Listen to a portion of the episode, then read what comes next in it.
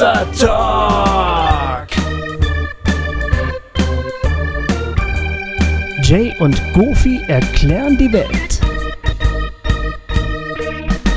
Liebe Freundinnen und Freunde von Hossa Talk, wir begrüßen euch ganz herzlich nach den Sommer, nach der großen Sommerpause wieder äh, hier bei uns im, nein, jetzt hätte ich fast gesagt Studio, äh, im, im also für unseren Gast stimmt das ja sogar auch. Ja, richtig. Ja. Und weil wir jetzt so lange nicht mehr da gewesen sind und ihr uns so sehr vermissen musstet, steigen wir mit einem ganz großartigen Gast ein. Ja. Nämlich mit Albert Frei. Mit Albert Frei. Ja, bei Hossa Talk. Wir haben, wir haben immer gewitzelt, wenn der Albert kommt. wenn der König kommt. Ähm, genau. Naja, aber es ist auf jeden Fall so, äh, ich, äh, Albert und ich, keine Ahnung, wie, wie lange kennen wir uns? 20, Ach, ich schätze 25 Jahre? Ja, 30, 30 Jahre? vielleicht auch, ja, doch. Also wirklich 90er ja, schon. Ja, wir sind ja Musikkollegen, äh, haben uns oft auf dem Musikertreffen in Nordhelle getroffen. Ich habe sogar mal auf einer CD von dir äh, gerappt. Gerappt. Ähm, ähm, ja, ja, ja. Äh, ich, äh, da haben wir uns ein bisschen näher kennengelernt. Also wir kennen uns schon eine ganze Weile. Und für uns ist es natürlich schön, sozusagen ähm, einen der Lobpreispäpste einen der deutschen Lobpreispäpste vor uns sitzen zu haben.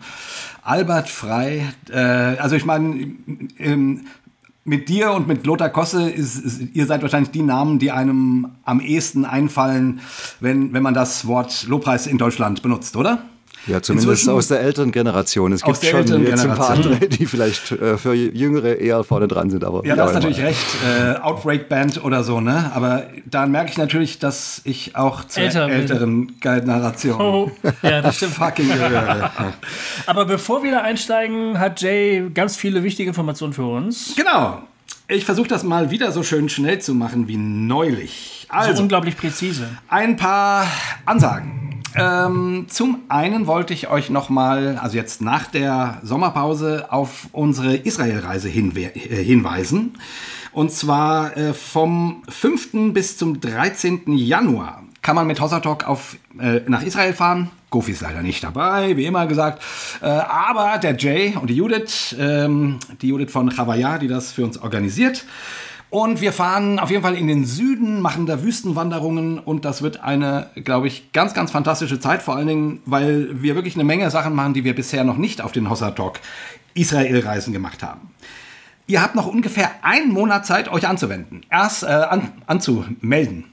1. Oktober ist Stichtag. Bis dahin solltet ihr euch angemeldet haben und dort entscheidet sich dann auch, ob genügend Menschen dabei sind, so dass das Ding stattfinden kann oder nicht. Äh, ich habe bis jetzt, ich habe jetzt gerade keine Zahlen vorliegen. Ich weiß nur, dass wir schon ein paar Anmeldungen hatten äh, vor dem Sommer sozusagen. Das sind meine letzten Zahlen, die ich gerade habe. Genau, also macht das mal. Das wäre schön, wenn das klappt. Im Januar. Da ist es da auch äh, zumindest im Süden warm. Wollte ich nochmal so kurz mhm. erwähnen. aber nicht super heiß. Oder? Nicht, nicht super heiß, genau. Mhm. Als, aber so, dass man schon baden kann im, äh, da unten in Elat oder so. Cool. Ja, dann noch ein paar Ansagen. Ähm, vielleicht, äh, genau, wir sind live zu hören im September. Im September, jawohl. Und zwar am 14. Äh, glaube genau, ich. 14. September in Nuffringen. In Nuffringen. 71154 Nuffringen. Das muss sicher in Baden-Württemberg sein. Richtig. da sind wir zu Gast beim CVJM. Genau. Und ähm, da würden wir uns natürlich riesig freuen, wenn von euch eine Menge Menschen kommen. Wir sind, glaube ich, in der sogenannten Wiesengrundhalle, wenn mich alles täuscht. Hossa Talk Live. Ja. Ähm, könnt ihr erleben. Und dann sind wir am 28. und am 29. September in Halle äh, an der Saale, also genau. im Osten. Am 28. machen wir da abends einen Live-Talk. Und dann am 29. ein Regio-Treffen. Das ähm, einzige Regio-Treffen des Jahres? Genau. Des Jahres? Des Jahres. Wow. Das, also, also, müssen wir nächstes, mal, nächstes Jahr mal wieder ein bisschen besser organisieren. Also übrigens genau, an dieser Stelle könnte man mal sagen, wenn Leute gerne ein Regio-Treffen mit uns machen würden, äh, ihr könnt euch ruhig mal wieder melden. Äh, dann können wir für nächstes Jahr da vielleicht mal ein paar Termine ausmachen. Wir haben dieses Mal einfach mehr Live-Anfragen den Vortritt gegeben. Genau. Ähm, aber zu dem Regio-Treffen müsstet ihr euch anmelden und die, der, der Live-Talk ist natürlich einfach so zum Hingehen. Alle Infos dazu findet ihr auf unserer Homepage unter Termine. Da findet ihr auch die ganzen Adressen, wo die Sachen sind. Ähm, genau, und das wäre wir freuen uns einfach, ich freue mich ehrlich gesagt sehr auf dieses Regio-Treffen, weil wir dieses Jahr mhm. keins hatten bisher. Ja, und vor allen Dingen Ostdeutschland hat, ja. ähm, ich glaube, wir hatten noch keins in Ostdeutschland. Genau. Äh, nee, wir hatten einmal Berlin, das kann man auch so als Ostdeutschland ja, werden, also irgendwie ja. schon, aber so sonst Sachsen-Anhalt, Mecklenburg oder Brandenburg oder Sachsen waren wir noch genau. nicht, glaube ich. Ja, und das Schöne ist irgendwie für die Leute, die nicht wissen, wie so ein, was so bei so einem Regio-Treffen passiert, da nehmen wir uns einfach echt einen Tag von, keine Ahnung, zehn, halb elf oder so bis nachmittags um vier äh, oder so Zeit um mit euch, unseren Hörern, Zeit zu verbringen. Genau. Und äh, da können auch nur, keine Ahnung, 25 Leute oder so kommen. Irgendwann machen wir dicht, weil es sonst keine, nicht mehr so intim ist. Wir wollen daraus keine Massenveranstaltungen machen oder so, sondern Quality Time mit euch. Also deswegen, entweder kommst du aus der Gegend, meldest dich an, oder du kommst von weiter her und fährst dahin. Hm. Wie du es machst, ist uns egal. Hauptsache ihr kommt. okay, ähm, an dieser Stelle noch einmal, kann man vielleicht noch mal ganz kurz ähm, als Abschluss erwähnen, die beiden Dinge. Es gibt unsere App, mhm. könnt ihr angucken auf unserer Homepage. Äh, Hossa-App äh, heißt der Link. Da könnt ihr euch vernetzen mit den Hörerinnen und Hörern. Ähm, da gibt es äh, jetzt inzwischen Gruppen, haben wir auch schon ein paar Mal gesagt. Also es ist, äh, die App entwickelt sich. So, ja. deswegen schaut sie euch mal an, benutzt sie. Wir freuen uns, wenn euch das hilft. Und als letztes, wenn ihr uns unterstützen wollt, könnt ihr das tun. Das sollte man vielleicht nach der Sommerpause mal wieder sagen. Stimmt.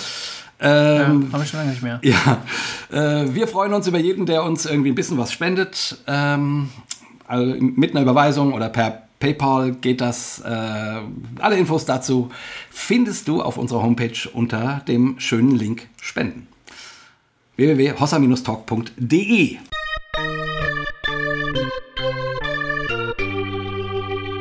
Hossa Talk. So. Nicht schlecht, Herr uh. Friedrichs, das war sehr gut. Vielen ja. Dank. Ja. Jetzt die Ansagen durchgerattert, die Mitteilungen, wie man so schön sagt. Und jetzt. Kann es endlich losgehen. Willkommen, Albert. Ja, ja ich freue mich. Du hörst manchmal Hossa Talk, hast du geschrieben. Äh, relativ oft. Also ich glaube, ich habe nicht viel ausgelassen in den letzten zwei, drei Jahren. Wirklich? Auf, Ehrlich? Krass. Oft, auf langen Autofahrten, oft zum Konzert oder zurück. Ja, gebe ich mir Hossa, genau. Cool. Das ist ja schön. Das ist ja schön, dass du äh, nicht nur mal, nur mal reingehört hast, sondern tatsächlich auch immer wieder gekommen bist, sozusagen. Ja, total. Also ja. ich finde mich doch in, in vielem wieder. Mhm. Und ich freue mich auch darüber, dass ihr das macht. Ich habe das Gefühl, dass das füllt irgendwie so eine Lücke für gerade fragende Menschen, die in anderen Institutionen vielleicht nicht so landen können mit ihren Fragen. Äh, für Leute, die weiterdenken, vielleicht auch von manchem frustriert sind und das bin ich auch, also zähle ich mich voll mit dazu. Mhm. Äh, und ich glaube, es ist wie so eine kleine virtuelle Gemeinde, die ihr hier aufbaut. Und ich finde es echt cool. Ja, hat mittlerweile wirklich was davon. Ja, wenn ja. wir jetzt über Regio-Treffen auch reden ne, ja, oder total, so, oder ja, äh, Gruppen äh, über die App oder es bilden sich tatsächlich auch so regionale Gruppen, die sich durch Hossa Talk dann gefunden haben. Es ist schon echt verrückt, ja, was da passiert. Hm. Ja, weißt du, was immer witzig ist? Wenn ich an dich denke, dann denke ich eben tatsächlich an diesen einen schönen Samstag, den wir miteinander verbracht haben, als du mich zum Aufnehmen eingeladen hast. Das war, das muss 1988 gewesen sein. Ähm, das weiß ich, also das ist wirklich äh, 21 Jahre her jetzt.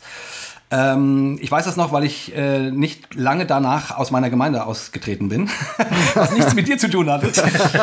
Hoffentlich. Aber damals war ja genau ebenso meine große Dekonstruktionsphase, meine große Zweifelphase, wo ich angefangen habe, vieles neu zu durchdenken. So. Und ich hatte damals noch wenige Worte dafür. Aber du hast mir ein Wort geliefert, weil wir unterhielten uns darüber und du warst äh, und du warst und du hast mich nicht verurteilt. Das fand ich sehr sehr schön damals. Will ich mal kurz an dieser Stelle öffentlich zurückgeben, sondern du warst ganz offen und wir haben uns drüber unterhalten und du hast dann gesagt, ja ja, du du kennst eine Menge Leute, denen das gerade so geht, die die in ihrer postcharismatischen Phase angekommen sind. Hm.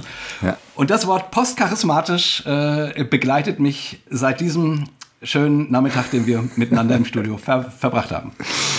Weil es genau so war das auch. Ja. Ja, ja. Albert, ganz viele Leute, die uns zuhören, kennen dich, aber so ein paar kennen dich noch nicht. Deshalb wäre es gut, wenn du dich mal ganz kurz vorstellen würdest. Also ich so bin 55 Jahre alt, bin verheiratet mit Andrea. Wir haben keine Kinder, aber viele geistliche, fruchtbare, äh, wie soll ich sagen, Arten uns zu reproduzieren. äh, wir haben äh, drei, nee, also drei eigene und zwei weitere Pferde hier auf unserem Pferdehof und drei Katzen. Also wir sind umgeben von Natur und Tieren und lebendigem Leben.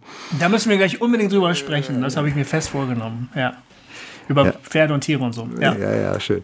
Also das habe ich vor allem natürlich Andrea zu verdanken. Sie ist die Pferde- und Tierverrückte bei uns. Aber ich habe mich echt anstecken lassen von ihr. Auch ja. von, von, dem Leben auf dem Land, Ausgleich, Natur, was mit der Hand machen und so zu all den hochgeistlichen Dingen. Ich bin mhm. Freiberufler, ich mache Musik äh, also ganz äh, ohne Anstellung oder irgendwas und bin sehr dankbar, dass das seit drei oder fast vier Jahrzehnten funktioniert. Hm. Äh, schon im Studium angefangen und so weiter. Von der Ausbildung eigentlich Toningenieur, aber ich habe dann außer dem Technischen habe ich mich schon immer mehr als Musiker gesehen und eben in den letzten Jahren oder auch schon Jahrzehnten eigentlich auch mehr als Texter und Autor. Also das so vom Technischen über das Musikalische bis zum Wort, bis zum Inhalt hat sich das immer mehr verschoben. Mhm. Ja, und du ich weiß nicht, äh, ob du mal gezählt hast, wie viele Songs du so geschrieben hast, aber es ist wahrscheinlich nicht. Ich, das könnte ich selber auch nicht äh, von mir sagen und ich nehme an, du hast schon, du hast noch beträchtlich mehr. Auf jeden Fall werden deine Songs ja Land auf, Land ab. Äh, in den Gemeinden gesungen. Und zwar, ich glaube, wenn ich das so überblicken kann, durchaus in einem recht breiten Spektrum. Also von charismatisch zu pietistisch oder so. Oder? Ist doch so, oder? Ja, absolut. Also ich freue mich immer, wenn die in besonders exotische Ecken kommen, in, äh, also sich äh, auch Richtung Osteuropa, dann Übersetzung aus irgendwelchen Sprachen, die ich gar nicht rückübersetzen kann. Ja. Äh, oder bei den Adventisten, wir haben neulich für ein Liederbuch angefragt, äh, äh, dann auch wieder ganz, ganz katholische, die also auch nichts mit einer Erneuerungsbewegung zu tun haben, eine ganz normale katholische Landgemeinde, wollen mit dem Chor was aufhören und so weiter. Also es ist sehr cool und ich freue mich auch, wenn die Charismatiker trotzdem sich nochmal an ein Lied von mich ranwagen und das nicht zu lasch finden oder irgendwie so. also das Spektrum ist wirklich breit, ja. Ja, ja du bist relativ glaube ich, für verschiedenste äh, Gruppen kompatibel. So, so. Und das ist ja auch ein bisschen, du, du, du bist ja auch eine kompatible Persönlichkeit, so, finde ich. Ne? Du, du, ich, ich, kann mir immer nicht vorstellen, kann man sich mit dir eigentlich streiten? Äh, Also meine Frau leidet darunter, dass ich tatsächlich äh, äh, ziemlich lang brauche, bis ich endlich mal äh, zum echten Streit bereit bin. Aber sie, sie, sie lehrt genau, mit der Andrea kann man sicher streiten. Ne? Ja, sie ist äh. kantig. Also sie ist in der Hinsicht äh, viel klarer und auch vielleicht sogar dominanter als ich, aber ich halte dann schon auch mal dagegen, ja. ja. Ja, das ist schön. Das du beschreibst in dem Buch, das du jetzt demnächst. Ach genau, vielleicht könnten wir das mal sagen, dass, dass, äh, dass der Albert äh, ein Buch veröffentlicht. Ja, genau, das habe ich jetzt gerade gemacht in, in dem ersten Halbsatz, den ich gerade. Ja. also in dem Buch, das du jetzt gerade veröffentlichst, in diesem Monat, ähm, Anbetung in Gnade und Wahrheit? In Geist und Wahrheit. Im Geist und Wahrheit, sorry. Da beschreibst du, wie du zum Lobpreis, zum Worship gekommen bist ein, ähm, ein, ein Abend in Brighton, was glaube ich, ja, hast du ja, geschrieben, ja. Äh, wo du das erste Mal so eine richtig, ja sozusagen fulminante Begegnung mit, mit dem gehabt hast, mit, mit Anbetung, mit musikalischer Anbetung. Und ähm, du hast dich dann entschlossen, das auch zu machen. Kannst du, kannst du die Geschichte nochmal kurz erzählen, wie das, wie das dazu gekommen ist? Ja. Also ich muss vielleicht noch vorausschicken, also ich hatte schon so eine Art Bekehrungserlebnis schon Anfang der 80er. Mhm. Äh, ich war aus gut katholische Familie, kannte schon die Bibel und vieles, aber da wurde das irgendwie ganz persönlich, so eine Lebensübergabe im Gebetskreis, kann man sich vorstellen, noch so Späthippie-Zeit in Oberschwaben und mit der Latzhose, mit weißen Klamotten, ich will mein Leben Jesus geben. Und das war wirklich eine ganz, ganz starke Anfangszeit, großes Feuer, eine große Begeisterung, auch schon mit viel Musik. Aber da waren eben diese Lieder, das waren noch so, so, so Lagerfeuerlieder, die man damals gemeinsam gesungen hat. Äh, und nebenher gab es die christliche Rockmusik, das habe ich dann auch gemacht mit Freunden ja. und so weiter, ne? in den 80ern. Aber Worship in dem Sinne gab es da noch nicht, sondern das war einfach so gemeinsam singen eben mit Wandergitarre, drei Akkorde und so weiter. Mhm. Und dann in Brighton, das war dann so Ende 80er, äh, gab es diesen großen Kongress Worship mit Graham Kendrick. John Wimber hat noch gelebt damals, viele von ah, den ja. Vineyard-Lobpreisleitern. Äh, und da habe ich diese Verbindung aus moderner Musik, wirklich coole Mucke, tolle Musiker aus Kalifornien und überall her und so weiter, äh, mit dieser geistlichen Kraft äh, zum ersten Mal kennengelernt. Und das hat mich so gepackt. Mir liefen die Tränen runter in dieser Halle. Äh, ich hatte so einen eigenen Dialog mit Gott laufen. Ich habe gar nicht mehr zugehört, was der Redner vorne sagt. Und habe irgendwie gesagt, ich, ich, das will ich auch. Diese Kraft in der Musik. Alles kam da so zusammen. Meine Leidenschaft für Musik, meine Leidenschaft für Jesus. Und ich hatte danach dann auch den Mut, vieles andere aufzuhören. Ich war da noch eben in meinen 20ern hatte Chöre, Projekte, Bands mit alten Schulfreunden, säkular, christlich. Ich wusste noch nicht, wohin die Reise geht. Das war doch ganz, äh, ganz viele Möglichkeiten waren offen. Und dann habe ich gesagt, also jetzt werde ich ein Gebetsmusiker, jetzt alles auf eine Karte. Mhm. Ja. Ja, genau, das war damals, ich erzähle mich, ich bin ja auch, ich bin 82 zum Glauben gekommen, auch in so einer äh, ausgehenden Hippie-Studentengemeinde damals. Und wir hatten schon Lobpreis. Also das gab es da schon sozusagen. Äh, aber ich, für mich war das quasi relativ normal. Ich kam auch ein Stück weit mit darüber zum Glauben. Also ich irgendwie, äh, wenn diese Gemeinschaft nicht so was Modernes gehabt hätte, weiß nicht, ob es mich gehalten hätte, so mhm. als Jugendlicher. Aber immerhin so mit 14. Ne, äh, und, und ich merkte dann irgendwann, ach so, in den, das gibt's woanders gar nicht so oft. So dieses inbrünstige Miteinander singen, ne, mit moderner Musik. So. Ähm, sondern so in den umliegenden äh, Gemeinden und so war das eher so ein, ähm, ja, halt so ein protestantisches, wir singen Lieder miteinander. Ja. Ne, ähm, wann, wann ging das bei dir los, dass deine Lieder äh, von anderen entdeckt worden sind und auch gesungen worden sind? Das war dann so Anfang 90er. Also erstmal war das alles regional. Ravensburg, wir hatten einfach unsere Gruppe Christliches Jugendzentrum Ravensburg, später Gemeinschaft Emanuel und da habe ich mich eingebracht, einfach mit, mit Freunden, alles ehrenamtlich natürlich, noch gar nichts beruflich irgendwie und habe hier und da mal einen Song geschrieben und dann gab es mal ein überregionales Treffen, katholisch-charismatische Erneuerung und so weiter. Und da wurde ein, zwei Songs gesungen, aber das war alles sehr überschaubar. Mhm. Und dann gab es, ich meine, 92 vielleicht, diesen Song Ströme lebendigen Wassers. Mhm. Äh, und der hat dann zum ersten Mal so die Grenzen durchbrochen und wurde deutschlandweit gesungen. Und das hat mir schon sehr viele Türen geöffnet. Ja. ja. Mhm. Ist da der Entschluss gefallen, das professionell zu machen, dann irgendwann? Oder? Ich hatte eigentlich immer schon den, den Wunsch, jetzt beruflich Musik zu machen, auch Musik für Gott zu machen. Aber das war natürlich nicht klar, als ich dann äh, studierte in der zweiten Hälfte 80er in Düsseldorf, ob das auch klappen würde. Ich dachte sonst Plan B ist, ich gehe zum Rundfunk oder irgendwo eine Anstellung halt als mhm. Diplom-Ingenieur. Und das war dann aber nicht nötig. Ich konnte wirklich vom Studium weg äh, freiberuflich arbeiten. Ah, wow. Und am Anfang noch gemischt, ne? auch, auch mal andere Sachen aufgenommen. Ich habe für Ravensburger Spiele Hörspiele aufgenommen, Captain Blaubeer und so weiter. Werbung, ja. aber jetzt seit eigentlich vielen Jahrzehnten nur noch eigenes oder was ich gut finde, eigene Projekte, sagen wir so, ja. Hm. Ja. ja. ja, ja, War das für dich ein, oder war das manchmal ein Problem, dass du Katholik bist von Haus aus? Du bist ja immer noch Katholik eigentlich. Ja, ich, ich würde mich nicht so als einen aktiven Katholiken bezeichnen, der jetzt dauernd äh, sich gebunden fühlt an die Sakramente und an den regelmäßigen Besuch der Heiligen Messe und so weiter.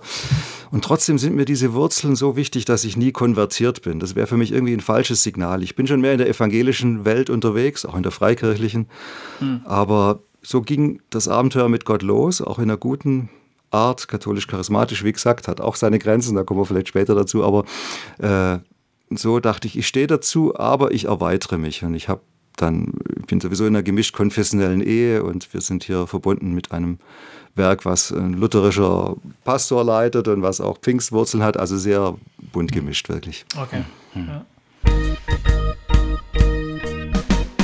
Wie würdest du heute dein also wie gesagt, man kennt dich von den Songs, ähm, ähm, äh, Anker in der Zeit oder so, ne, ist ein Song, der viel gesungen wird. Übrigens, bei dem Song muss ich noch mal ganz kurz nebenbei, äh, äh, da denke ich immer, das ist ein bisschen sowieso ein Parteiprogramm. Es gibt bedingungslose Liebe und dann wird alles so aufgezählt, was es so gibt. Und ich denke immer, das ist jetzt hier der SPD-Song der Christen irgendwie, weißt du so, so die internationale so. so, das ist meine Assoziation. Das wollte ich dir immer schon mal sagen äh, bei diesem Lied. Aber egal. Ähm, äh, fiel mir nur gerade ein. Nee, ähm, jetzt, keine Ahnung, um vier Jahrzehnte oder sowas bist du in diesem ganzen Business. Bist ein bekannter äh, Worship-Leiter und Songschreiber.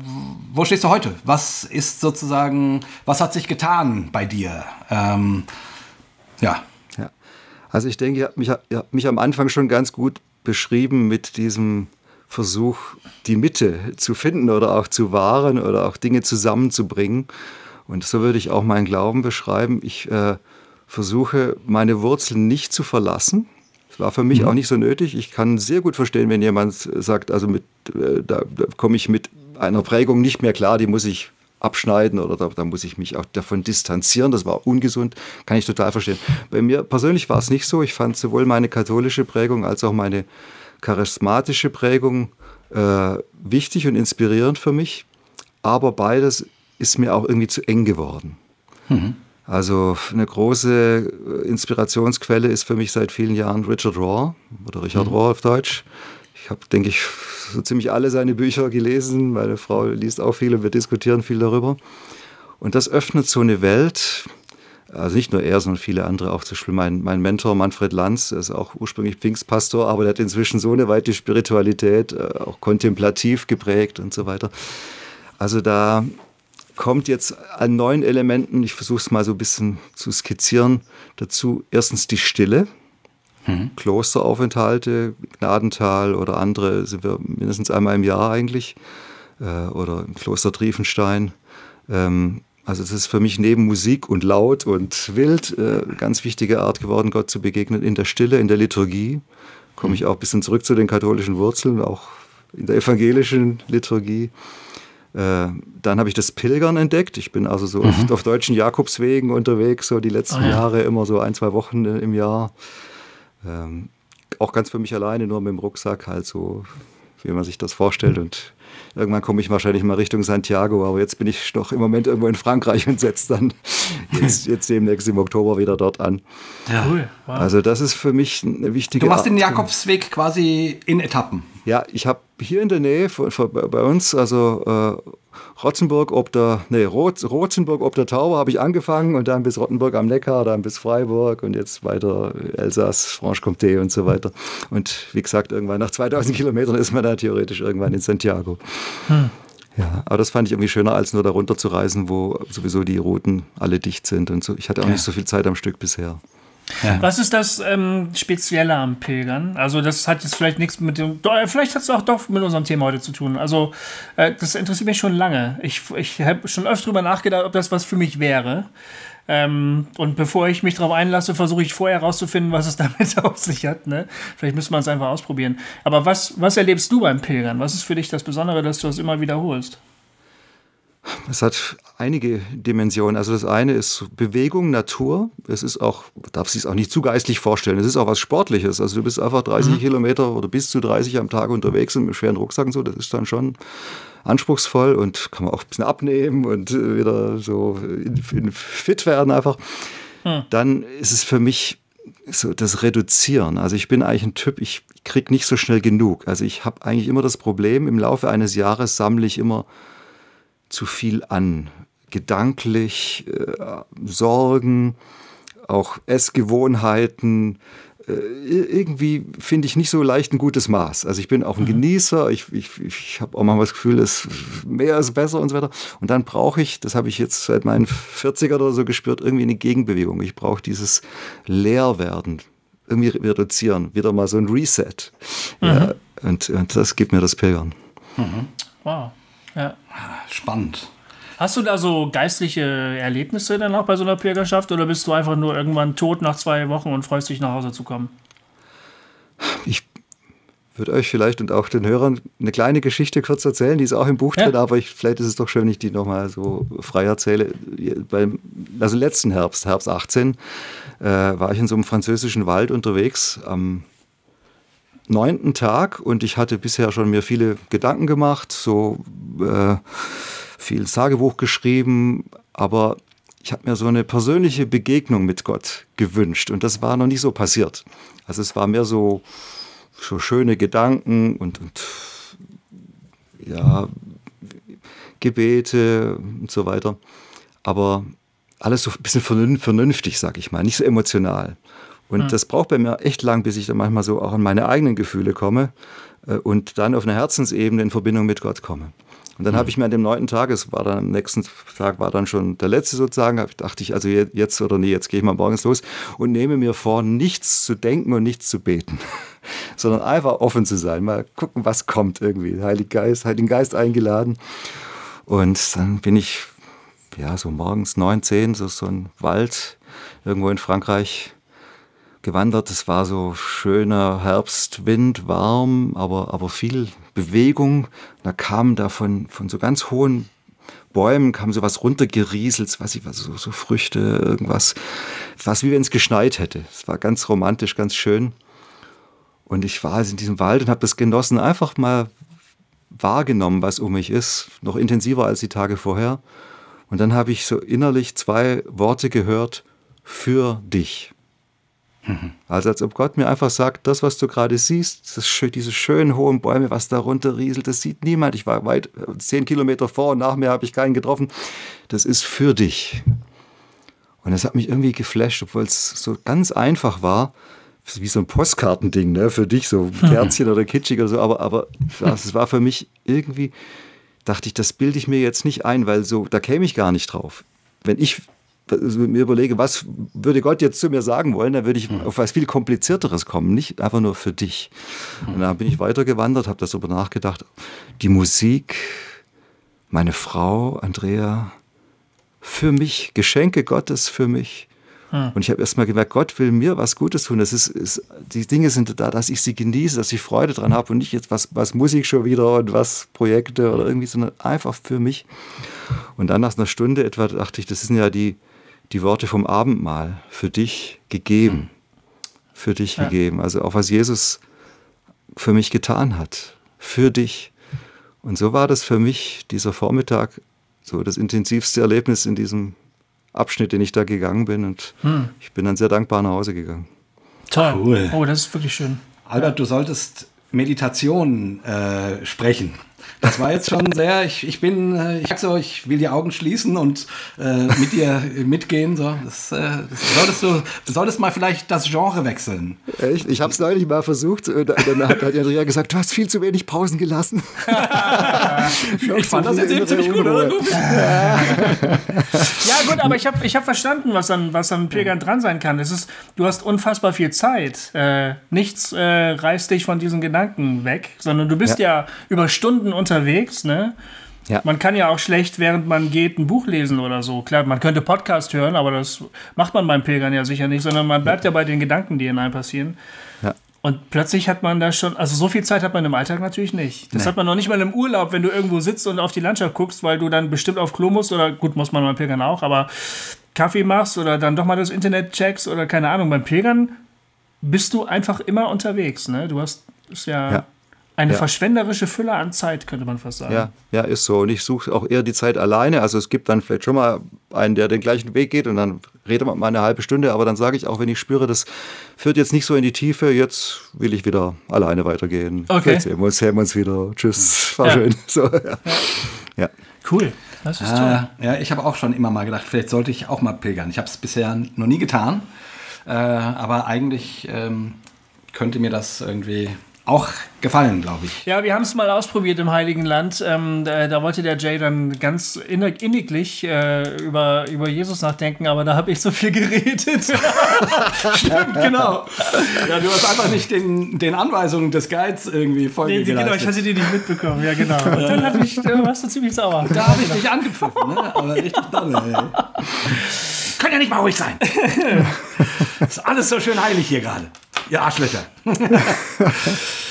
Albert, ich habe mir einen Satz von dir aus deinem Buch ähm, rauskopiert. Da schreibst du, und es passt sozusagen ähm, hierzu gut, tatsächlich ist besonders in der zweiten Hälfte unseres Lebens eine Desidentifikation mit Musik ganz wichtig für alle musikalischen Beterinnen und Beter. Viele spüren das intuitiv. Oft höre ich von Lobpreisbegeisterten nach der Lebensmitte, ich suche inzwischen eher Stille, eine mehr kontemplative Spiritualität. Es muss gar nicht immer so laut und voll sein. Also das hast du jetzt im Grunde ja auch beschrieben. Ich fand diesen Begriff Selbstidentifikation spannend.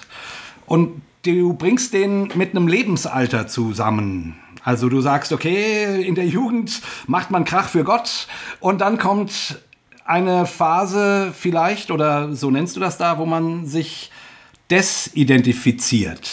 Ich kann mich damit sehr gut identifizieren, Ich mit auch. diesem Ich. Satz, also mit diesem ganzen Ding. Und ich Ja. bin genauso einer, der sagt, ja, ja, genau, früher hier Lobpreis und so, yay. Und inzwischen, obwohl ich selber Lobpreisleiter bin, äh, suche ich eher die Stille. Aber kannst du noch mal beschreiben, wieso du das mit, einer, mit einem Lebensalter zusammenbringst? Ich glaube, es hat nicht nur mit, mit Action oder so was zu tun, sondern es geht noch tiefer um, um die eigenen Ambitionen. Also ich denke, wenn du Anfang 20 bist und du lernst Gott kennen und kannst ganz gut Gitarre spielen, dann ist, wird, vermischt sich das alles. Die Sehnsucht für Gott was zu tun, aber auch die Sehnsucht, einen Beitrag zu leisten mit deiner Gabe. Und, und ich sage es jetzt noch provokanter, die, die Sehnsucht, auf einer Bühne zu stehen und als andere dich cool finden. Und das wird alles zu so einem Gesamtpaket, ich mache Musik für Gott. Und oft gibt es auch so eine Blindheit. Also bei mir war das definitiv so eine Blindheit gegenüber den eigenen Ambitionen. Äh, Es ist alles, kommt so ein heiliges Mäntelchen über alles drüber. Äh, Und ich glaube, dies, dieses, diese Selbstkritik, dieser kritische Blick auf die eigenen Ambitionen, der, der gelingt vielen. Also bei mir war es auf jeden Fall so erst ab 40 etwa. Äh, Und dann habe ich gemerkt, erstmal für mich selber in der stillen Zeit, ich lasse jetzt mal die Gitarre weg und bete ohne Gitarre.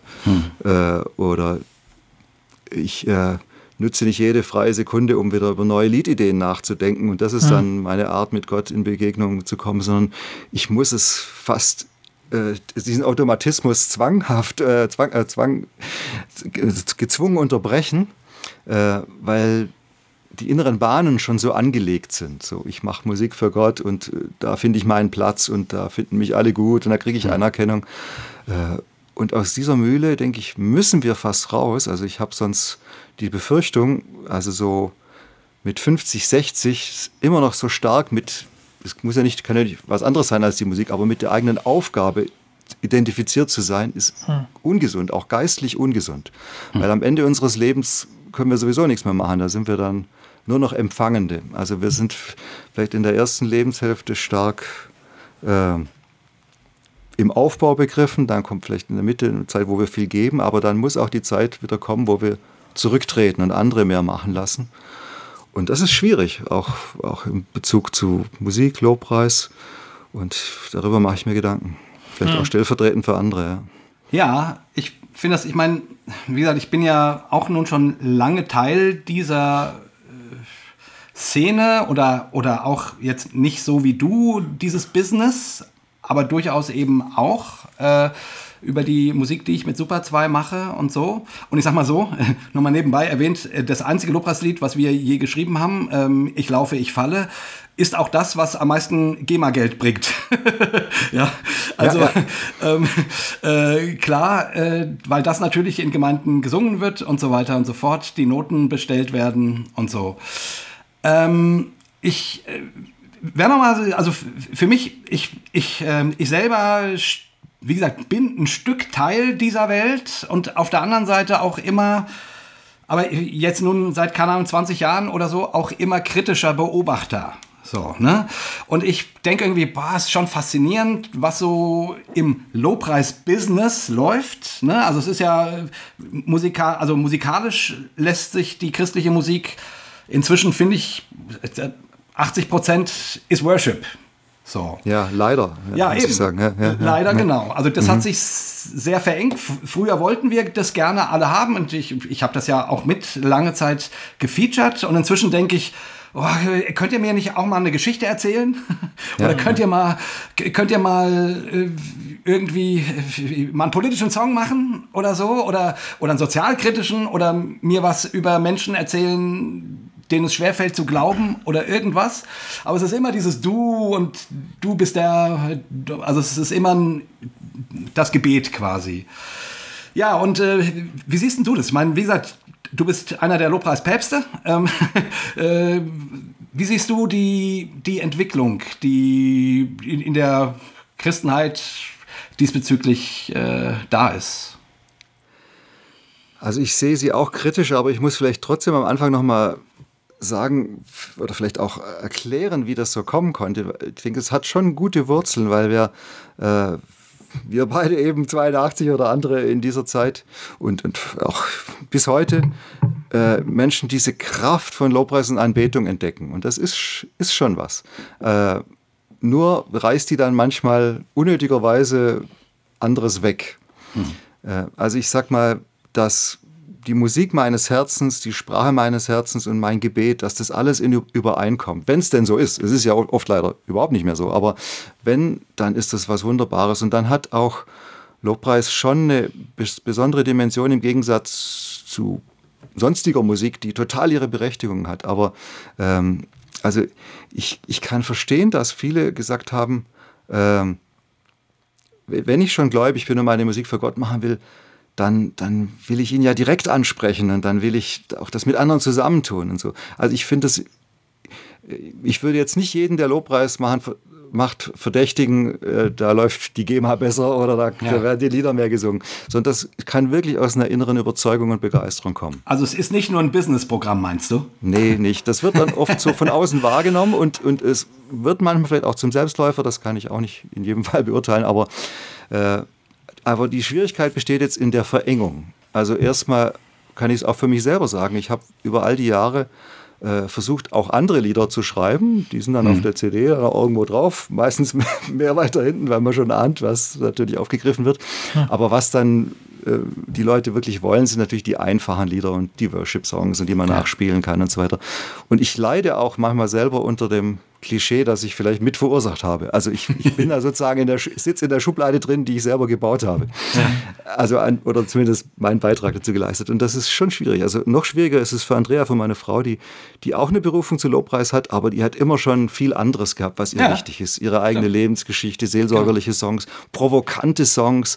Ähm, und dann wird sie auch in diese Schublade mit reingesteckt. Das hat über die Jahre auch viel zu Schwierigkeiten, auch Konflikten zwischen uns geführt, äh, dass sie gar nicht mehr gesehen wurde, sondern nur, das ist irgendwie jetzt ja das, die große Lobpreisband da und so. Ja. Äh, und von daher kenne ich gut diesen Konflikt, dass Lobpreis so das andere vereinnahmt und leide auch darunter. Und dann auch, wenn wir von Gottesdienst oder Gebetsmusik äh, reden, ist Lobpreis nochmal eine Verengung, weil das nahelegt, dass wir Gott hauptsächlich zu loben und zu preisen hätten. Mhm. Also alles andere Bitte, genau. Fürbitte, Klage, äh, beschreibende Songs, äh, Geschichten. Meine, ja. Jesus hat ständig Geschichten erzählt, warum wir dann nicht auch mitten im Gottesdienst, äh, all das geht dann unter durch diese Dominanz von Lobpreis und das finde ich auch schwierig. Und ich wundere ja. mich auch nicht, dass Leute davon frustriert sind. Und ich hoffe sehr, dass wir das Ruder nochmal rumreißen können und dass Lobpreis nicht zu einem Schimpfwort wird. Ist teilweise schon so. so hm. Also Leute wenden sich davon ab, weil sie spüren, das ist irgendwie abgelutscht. Es ist zu eng, zu viel im Kreis. Äh, wobei ich sicher bin, dass das große Thema Anbetung in keiner Weise, wir können das gar nicht abschließen. Es wird immer offen sein, es wird immer was Neues geben. Ja. Gott wird immer angebetet werden. Aber unsere kleine Kultur, die ist im Moment in einer schwierigen Phase. Also ich versuche das gerade zu verstehen. Du schreibst dein Buch, um den gläubigen Leuten die Anbetung wieder wichtig zu machen. Ne? Das ist ein Plädoyer für, für Anbetung eigentlich. So habe ich dein Buch verstanden. Ja, und zwar äh, auf eine bewusste Art. Also nicht, ich gehe jetzt automatisch in den Gottesdienst und singe diese fünf Lieder im Liedblock mit oder schlag zu Hause mein Feiert Jesus Liederbuch auf und singe da meine zwei Lieder im Hauskreis, sondern ich denke nochmal drüber nach, wer ist überhaupt Gott, wer bin ich und, und welche Art von Texten will ich singen, welche will ich auch nicht mehr singen, welche passen nicht zu mir, welche sind mir zu steil zum Beispiel. Das ist ja auch immer äh, so ein Thema. Ich ermutige in dem Buch dazu, nicht alles zu singen, sondern zu prüfen, welches Lied passt zu ja. dem, wie ich Gott zurzeit sehe und sehen kann, wie ich glauben mhm. kann. Mhm. Äh, und ich will für die, die schon da drin sind, äh, einen Weg ermöglichen, wie sie weitergehen können, auch in die zweite Lebenshälfte, in die kommenden Jahrzehnte, ohne dass das dann zu so einer Jugendphase wird. Ja, früher haben wir Lobpreis gemacht, ja. Mhm. mhm. Sondern es muss ja irgendwie weitergehen. Mhm. Und, und ich wünsche mir auch, dass die Kritiker mal reinschauen und vielleicht doch ein anderes Bild von Anbetung gewinnen, als sie bisher haben. Du würdest aber nicht sagen, dass Anbetung in Lobpreis aufgeht, wenn ich dich richtig verstehe, sondern das Loben, das Preisen ähm, ist ein Teil des Ganzen. Ist, äh, siehst du das so? Und, und, du, und du beklagst, dass das so dominant geworden ist in dem Ganzen. Die Begriffe sind jetzt ein bisschen schwierig, weil meistens wird Lobpreis als Überbegriff benutzt. Ja. Obwohl es im engeren Sinne eben nur ein Teil von dem ist, was man zu Gott sagen kann und sollte. Mhm. Äh, ich finde Anbetung als Überbegriff besser. Äh, wobei ich auch nicht sage, dass alle christliche Musik Anbetung sein muss. Also auch da wird es nochmal weiter. Es gibt ganz viel äh, für uns als Christen zu singen und zu sagen. Und nicht alles muss Gebet oder Anbetung sein. Mhm. Also man muss eigentlich jetzt heutzutage immer vorher definieren, wie, wie will ich die Begriffe gebrauchen, Lobpreis und Anbetung. Äh, die klassische Unterscheidung wäre, Lobpreis ist mehr die fröhlichen Songs, so das Positive, Anbetung ist dann mehr das Ruhige und so. Aber ich benutze jetzt eigentlich beide eher als Überbegriff mhm. und, und sage dann aber immer, es gibt mehr. Mhm. Wir reden über Gottesdienstmusik im Prinzip. Oder ist das auch schon auch noch zu eng wieder? Ja, es, es ist, denke ich, schon zu eng, weil äh, Lobpreis hat, denke ich, etwa so vier Ebenen, würde ich grob sagen. Eine ist der klassische Gottesdienst, das zweite ist die kleinere Gruppe, Hauskreis, Jugendgruppe, Zeltlager, keine Ahnung. Äh, dann das, Pri das Private, ich zu Hause mit meiner Gitarre, stille Zeit am Klavier, vielleicht die Familie. Äh, und dann auch, muss man auch sagen, die vierte Ebene noch äh, Lobpreismusik, die im Auto, bei der Küchenarbeit und so weiter gehört mhm. wird. Äh, aber sehr bewusst. Also ich würde auch nicht jetzt einfach sagen, das ist dann Lobpreisberieselung, sondern manche Leute sagen sich wirklich, ich was ich, ich bin jetzt, die Kinder sind aus dem Haus, ich habe jetzt zwei Stunden Zeit, die Küche aufzuräumen und das Mittagessen vorzubereiten. Ich will jetzt nicht irgendwie Radio hören, sondern ich will jetzt Musik hören, äh, die mir hilft, in Kontakt mit Gott zu kommen. Und mhm. dann hm. wird Feiert Jesus oder ähnliches aufgelegt. Und das okay. finde ich erstmal ganz wertvoll. Klar wird es dann vielleicht irgendwann Konsum und so weiter. Aber ja, also all das muss man so ein bisschen mit im Blick haben. Hm, verstehe, ja. Ich bin ja, du, du sprichst mich in dem Buch ja an. Ich bin einer derjenigen, die das kann ich ja mal als Geschichte erzählen. Also ich bin ähm, äh, als junger Mitarbeiter ähm, mit zu Spring gefahren, zu einem, vielleicht zum allerersten Spring, so zu, eigentlich im Sauerland. Und damals war Guido Baltis der Worship-Leiter unserer ja. Gruppe. Wir haben in ja. der Jugend, Jugend-Teenie-Arbeit ja. gearbeitet. Ähm, für mich war das eine ganz große Sache. Und dann hat die Band gespielt und ich habe so eine Musik noch nie gehört vorher. Das waren, die Lieder waren für mich alle neu. Und es war für mich ein richtig großartiges Erlebnis. Ne? Ich habe gedacht, wow, das, so kann man auch beten, so kann man auch äh, Gottesbeziehungen feiern und leben. Wow, das hat mich total, total abgeholt, total überrascht. Mhm. Und ähm, das ist dann über einen sehr großen Teil meines Lebens, erstmal für die nächsten Jahre, ein ganz wichtiger Teil meiner Spiritualität geblieben. Also ich habe es geliebt, in Gruppen diese Lieder zu singen.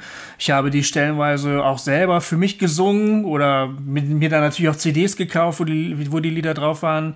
Das war alles noch vor der Feiert Jesus Phase, weil ich auch schon so alt bin. Aber ich habe natürlich Delirious ganz viel gehört und ja, diese ja. Sachen.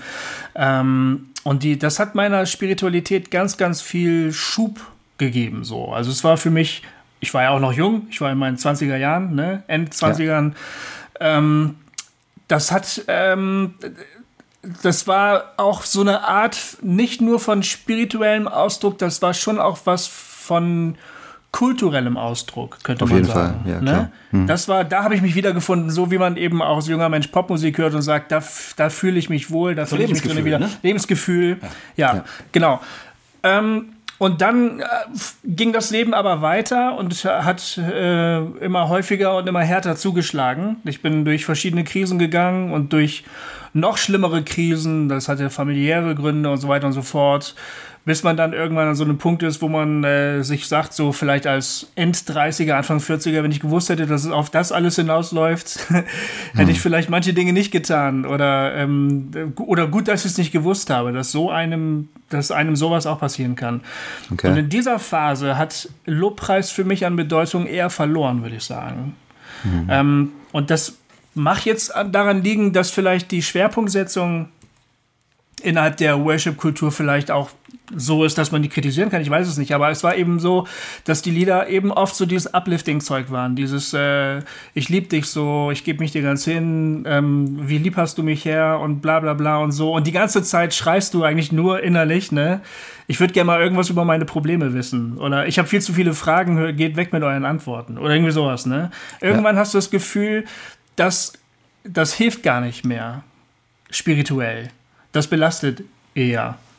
Und ähm, ähm, das war, glaube ich, so für mich so mehr und mehr der Ausstieg, dass ich gedacht habe, ich stelle mich jetzt nicht schon wieder mit den ganzen Typen in einen Raum, gucke auf eine Leinwand und singe diese Texte, äh, die mit meinem Leben so ohne weiteres nichts zu tun haben. Das war für mich so der, der Ausstieg, würde ich mhm. sagen. Ähm, ich habe mich dann eben anderen Dingen zugewandt, genau was du in dem Buch schreibst. Ähm, Stille, Kontemplation, ruhig werden vor Gott, die Naturbetrachtung, keine Ahnung, Pilgern ist bestimmt auch irgendwann mal auf meiner Liste. Und jetzt würdest du aber in deinem, du sagst jetzt aber, okay, Goofy, das kann ich alles ganz gut nachvollziehen, aber das ist alles nicht unbedingt ein Grund, das vollkommen hinter dir zu lassen, wenn ich dich richtig verstehe.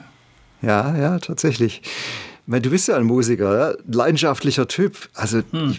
wie, wie kann dann der Glaube dann nur noch in, in der Stille stattfinden. Also deshalb mhm. wünsche ich mir, dass wir eine Art finden von Anbetung, die, die auch ausgelassen sein kann, aber eben nicht nur uplifting und nicht nur naiv und hm. nicht, äh, äh, nicht in so einen Zwiespalt. Also diesen Zwiespalt, den du beschreibst, den, den kann ich total gut nachvollziehen. Und ich sage das jetzt nicht nur, um dir nach dem Mund zu reden, wirklich von Herzen. Äh, ich, ich kenne den ja auch, wenn ich in einer internationalen Worship-Veranstaltung bin. Ne? Also gerade die Freunde von Hillsong und Co., tolle Leute, tolle Musiker, tolle Songs. Aber das ist eben dermaßen steil und uplifting, da komme hm. ich genau in diesen Zwiespalt auch denke ich, das ist jetzt irgendwie too much. Das ist irgendwie, wenn, wie wenn du zu viel Zucker und zu viel Sahne im Kuchen hast. Ja, und irgendwie du sagst, ja. das, das, kann nicht mehr sein. Also das, das macht mich nicht mehr satt. Mhm. Also mein Freund Markus Watte hat es mal irgendwann so gesagt, nachdem er auch, äh, hat früher auch bei uns in der Band gespielt und so weiter, äh, dem wir einige solche ganz frommen Veranstaltungen hatten, auch fromm charismatische, sagt, jetzt, jetzt habe ich mir richtig geistlich den Magen verdorben. Ich könnte gerade kotzen. Ja. Ja. Wirklich, mir wird, mir wird übel vor all dieser frommen Soße. Mhm. Äh, und ich, ich, das, das ist auch oft meine Empfindung gewesen. Für andere mag das anders sein, vielleicht auch, das hat was, ist vielleicht auch was Deutsches. Wir Deutsche brauchen vielleicht auch manchmal mehr das Realistische, das Echte, wir brauchen das einerseits, andererseits, ja, wenn es alles zu positiv ist, das kann irgendwie nicht wahr sein. Mhm. Und für einen Australier kann das vielleicht wunderbar in Ordnung gehen. Ne? Also ich will das denen nicht absprechen. Die haben da vielleicht mehr Sonne oder so, keine Ahnung. aber, aber wir singen ja dann diese australischen oder kalifornischen Lieder nach äh, und dann noch auf Englisch und merken gar nicht richtig was. Und, und da mache ich mir schon Sorgen. Hm. Auch über begeisterte junge Leute jetzt zwischen 15 und 30, die werden das genauso hinter sich lassen, wenn sie in ihre Lebensmitte kommen und wenn das dann nicht mehr alles stimmt. Und deshalb müssen wir echt kämpfen für vorsichtigere Texte, differenzierte Texte, auch künstlerische Vielfalt. Wir brauchen mehr in Moll, wir brauchen äh, äh, dramatischere Sachen, melancholischere Sachen. Ich bin sehr für hm. Melancholie.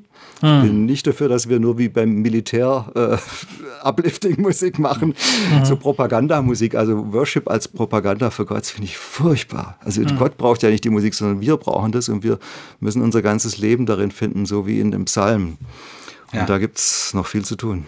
Ja, ja, genau. Das schreibst du auch an einer Stelle, dass du das verdächtig findest, wenn die Liedtexte immer den den eigenen Gott so abfeiern, scheinbar im Gegensatz zu irgendwelchen anderen Göttern. Also wenn da so, so was Triumphales, so ein triumphaler Zug reinkommt, ja, ja. so, so, so eine Art von, von spiritueller Selbstbestätigung oder so. Ähm, äh, ich empfinde das auch als, als abstoßend. Also wenn, wenn der ganzen Welt nochmal verkündet werden muss, dass ähm, man sie zwar lieb hat, aber dass man selber halt schon doch am meisten Recht hat. Ja, dass der eigene Gott halt doch den längeren hat. so ein bisschen, ja. ja, ja. Es ist wirklich ja. so. Also das, das Lied Gott, du bist größer, Gott, du bist stärker, oh Gott, Englisch, ne, das, das habe ich mit, mit übersetzt, obwohl ich es gerade aktuell nicht mehr in meinem Repertoire habe. Hm. Ich habe damals irgendwie dachte ich, äh, das wird sicher ein Hit und ich, ich äh, misch mich mal lieber ein, bevor es noch schlimmer wird durch die Übersetzung. es, hört, es hört sich jetzt furchtbar arrogant an, aber ich, wirklich, wirklich, ich, hab, ich kenne das ja oft von Übersetzungen, da hast, im Deutschen hast du weniger Silben und dann wird es halt äh, alles Einschränkende wird auch noch fallen gelassen, dann ist es also noch steiler als im Original. Und ich habe dann zum Beispiel mich eingesetzt für die Formulierung, du bist höher als alles andere. Und mhm. ich denke dann zum Beispiel als äh,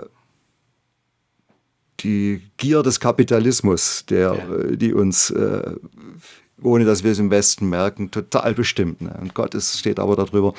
Aber all die schönen Gedanken helfen nicht so viel. Ich fürchte, die meisten Leute, wenn sie singen, Gott, du bist größer, Gott, du bist stärker, und es ist dann auch verengt auf Jesus später im Text. Also es ist nicht äh, der Gott Abrahams, Isaaks und Jakobs, sondern es ist mein Gott, Jesus. Äh, der wird dann als Gegensatz gesehen zu anderen. Und mein Gott ist eben der Stärkere als deiner. Und da. Mhm da kann ich auch gar nicht mit. Also das ist äh, für mich auch abstoßend. Ja. Mhm. ja, das ist einer der Songs, der wird bei uns in der Gemeinde nur Englisch gesungen und ich, ich muss immer, ich, da muss ich immer, immer durch quasi. Weil das ist, ist so ein Lied, wo ich immer denke, ich, warum singt das irgendjemand eigentlich? Ich verstehe das nicht, aber ich will es denen auch nicht kaputt machen. Ja. Ne? Äh, aber genau dieses äh, Oh God is greater, Oh God is higher, da, da, da, da, da, da, da äh, ist, ja. ich komme damit nur ganz schwer klar. Also ja. merke ich. Äh, wie gesagt, ich will den Leuten den Spaß nicht verderben. Hm. Ja, es hat, es hat was mit Selbstbestätigung und Gruppenidentität zu tun und das ist ja, ja zunächst auch legitim. Also ich finde es auch in Ordnung, wenn du jung bist und einfach sagst, wow, meine Gruppe ist klasse und unsere Werte ja. sind toll und uh, Gott ist toll. Aber wenn das dann so, so kippt äh, in, so eine, in so einer Phase, wo man eigentlich äh, jetzt die Aufgabe hätte, beim anderen auch Wertvolles zu erkennen, äh, in wir sind die Besseren und so, dann wird das auch ganz unjesusmäßig. Jesus weist uns ja eigentlich ständig darauf hin, dass äh, die, die Fremden, die, die Nichtjuden, die, der römische Hauptmann, die, äh, äh die Frau im Jakobsbrunnen und so weiter, dass, also die, die Falschgläubigen, dass dort Gott wirkt oder dass die mehr Gottvertrauen haben und so weiter. Und das sollten unsere Lieder auch irgendwie widerspiegeln. Also mehr was Offenes. Hm. Ja, ja.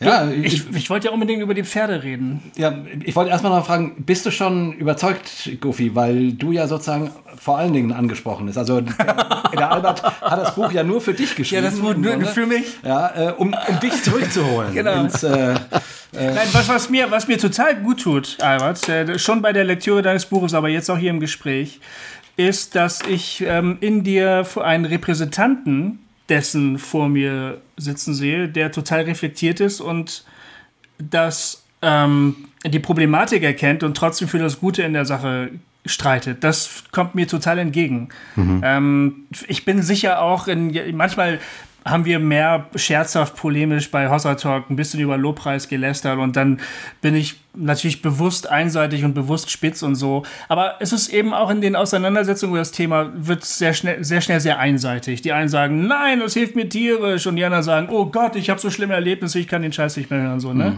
Mhm. Es, ist, es ist schon sehr wohltuend. Das nimmt mich auch wirklich für das Thema ähm, neu ein, wenn man sagt, äh, wir sehen all, alles, was problematisch ist. Ähm, wir lassen uns aber das Gute an der Sache dadurch nicht kaputt machen, sondern das wollen wir uns bewahren. Also da wäre ich auch sofort mit an Bord. Ja.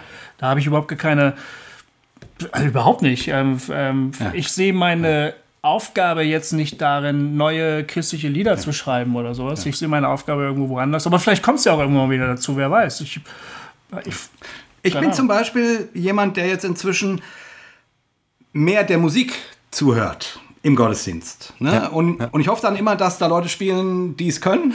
so, äh, weil die, und ja, die Texte, die, äh, ich, mehr der Klang. Also ich, ich versuche in die Musik einzutauchen und, und darin Gott zu sehen. Also mhm. der Text ist für mich dann gar nicht mehr so wichtig. Mhm.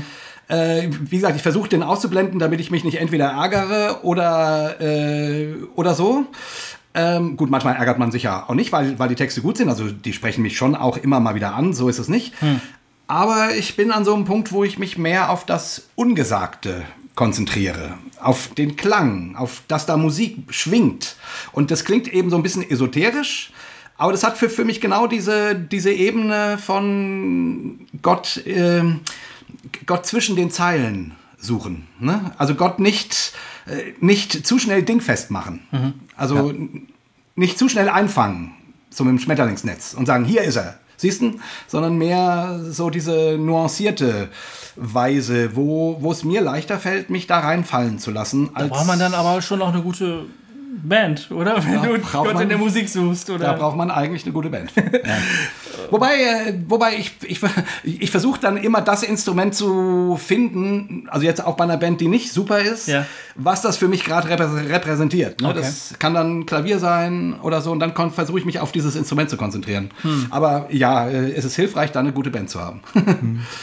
Aber ich finde den Ansatz total gut, also die Musik selbst auch sprechen zu lassen. Auch Instrumentalmusik ist wichtig. Also mein Freund Lothar Kosse, ne, der ist, ja. kämpft da sehr dafür und äh, dass wir auch Platz für Instrumentalpassagen haben oder komplett Instrumentalmusik. Dass der Heilige Geist darin wirkt, dass wir auch nicht immer so die, die Worte so ganz genau vorgelegt bekommen, sondern dass es irgendwie einen Interpretationsspielraum braucht, entweder in der mhm. Musik oder auch Texte, die so offen sind, dass ich mir meine eigenen Gedanken dazu machen kann. Also da finde ich auch viele Texte zu direkt.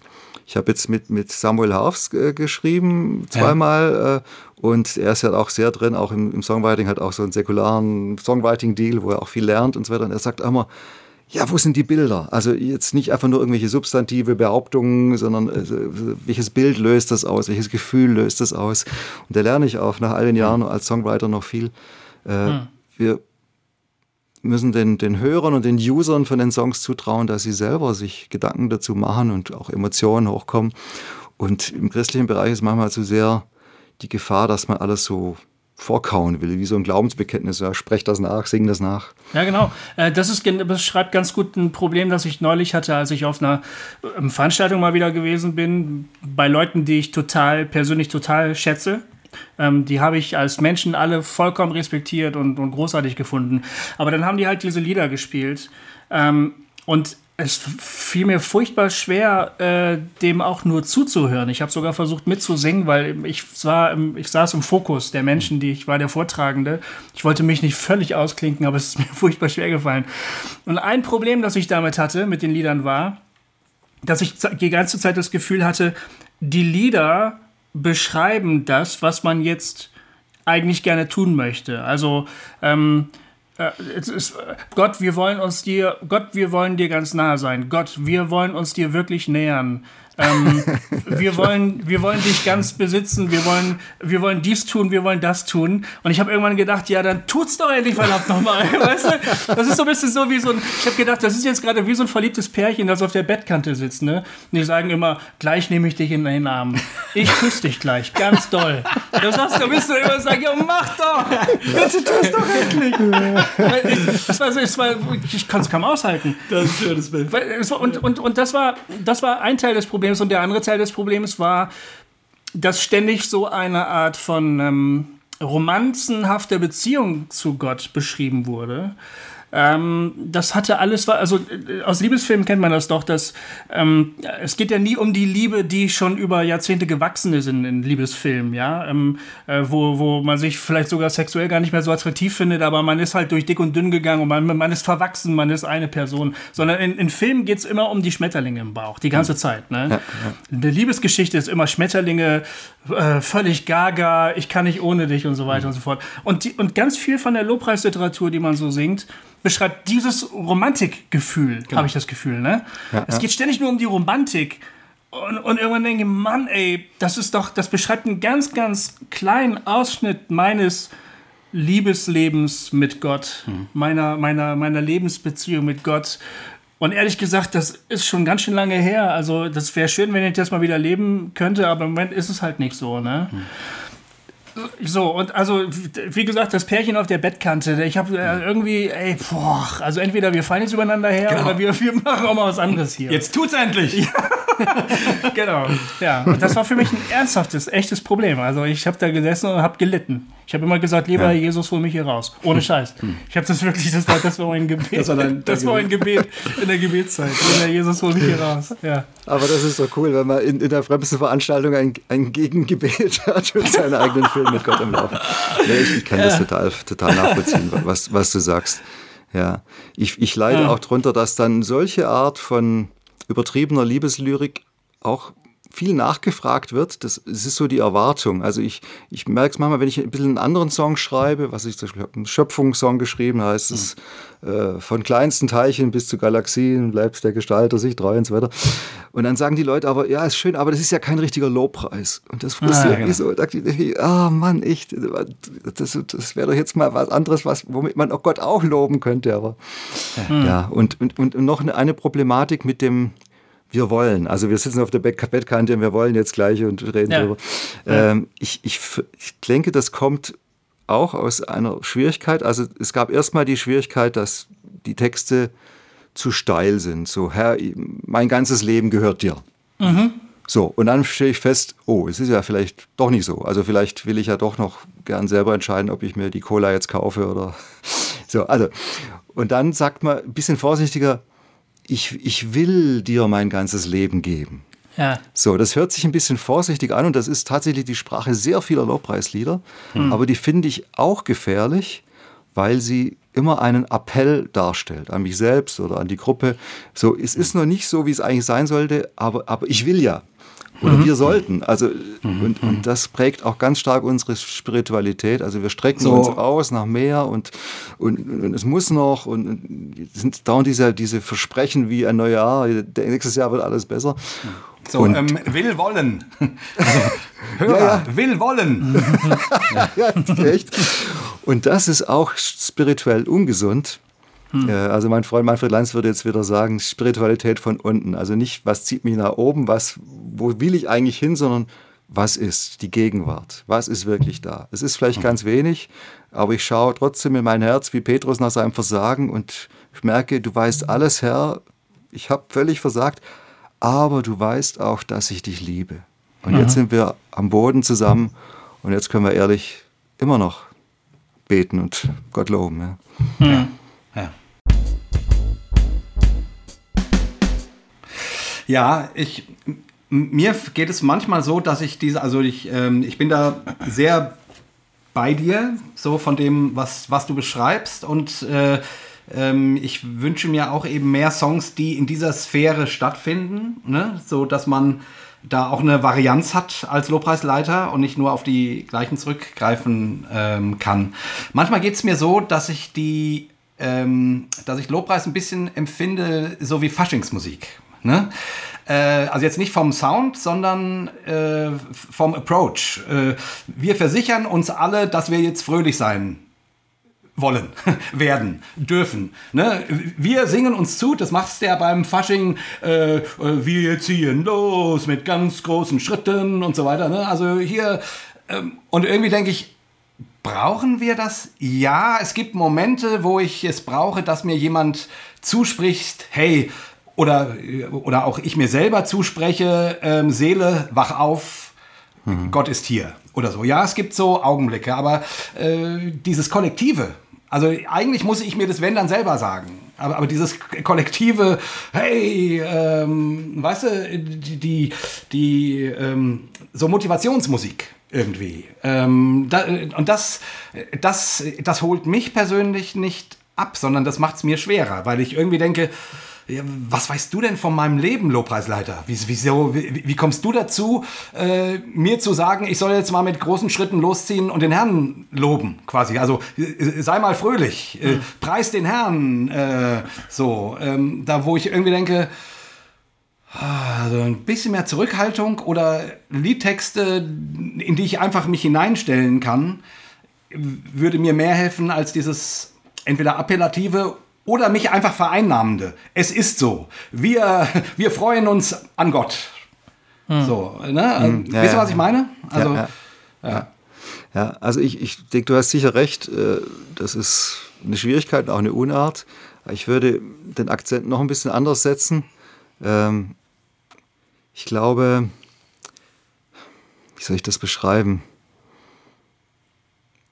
Also ich sage es mal andersrum. Äh, auch wenn Lobpreisleitung oft karnevalsmäßig ist oder, oder wie äh, im, im All-Inclusive-Urlaub so der Animator, äh, heißt es trotzdem nicht, dass nicht gute Anbetungsleitung wichtig und hilfreich ist. Ja. Also ich, auch da kämpfe ich dafür, dass wir das Klischee hinter uns lassen und auch die, das zu kindliche, das zu naive und trotzdem die Qualität guter Leitung entdecken. Denn wenn ich sozusagen die Gottesdienstbesucher sich selber überlasse und nur so einen Raum öffne, was ja im evangelischen, großkirchlichen Bereich oft so ein bisschen gemacht wird, dann besteht auch die Gefahr, dass wir nirgends so richtig hinkommen. Ja, ja. Jeder hängt so seinen eigenen Gedanken nach und so die, die Liturgie ist ein Angebot, aber man steigt auch nicht so richtig drauf ein. Also die Stärke von auch, ich sag mal, einer charismatischen Lobpreisleitung, wenn sie wirklich gut ist und, und reif und durchdacht, liegt schon darin, dass mich jemand an einen Ort mitnimmt, wo, wo ich von mir selber aus gar nicht hingekommen wäre. Und ich bin ja. danach total dankbar. Sag, ja, das stimmt. Es ist, es ist wunderbar, dass ich jetzt, jetzt bin ich wirklich auf die grüne Auge gekommen und ich selber, ich wäre hier auf, in der Steppe hängen geblieben. So. Ja, das stimmt. Und, und deshalb kämpfe ich schon auch dafür, auch, auch gerade, dass Frauen die Gabe der Leitung, Lobpreisleitung entdecken und uns mitnehmen auf eine äh, emotionale, intuitive, künstlerische, vielfältige Art. Ich habe das mal auch in dem Buch verglichen mit dem Bild ein, einer Museumsführerin.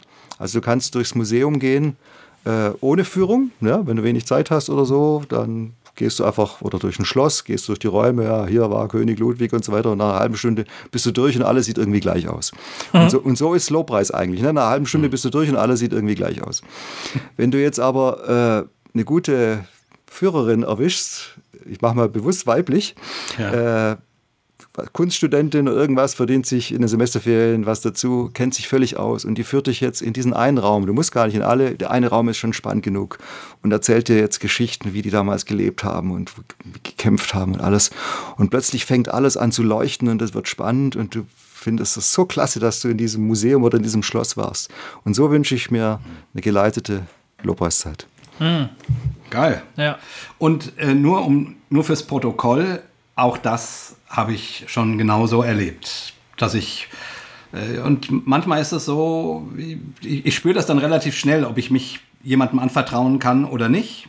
Ja, ähm, und du hast vollkommen recht. Manchmal äh, gab das dann schon Momente, die hätte ich nicht selber gefunden. Das, da war ich sehr froh, dass jemand die Türen aufgemacht hat und mich mitgenommen hat und mir ein Bild gegeben hat, was mich keine Ahnung, den, die, die Treppe weiter tiefer in die Tiefe hat gehen lassen und so. Also ja, ich weiß genau, wovon du sprichst. Hm.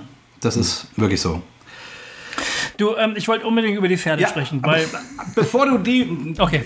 In, wir kommen zu den Pferden. Okay. Nur sonst kann ich das andere Ding nicht mehr bringen. Ja, okay.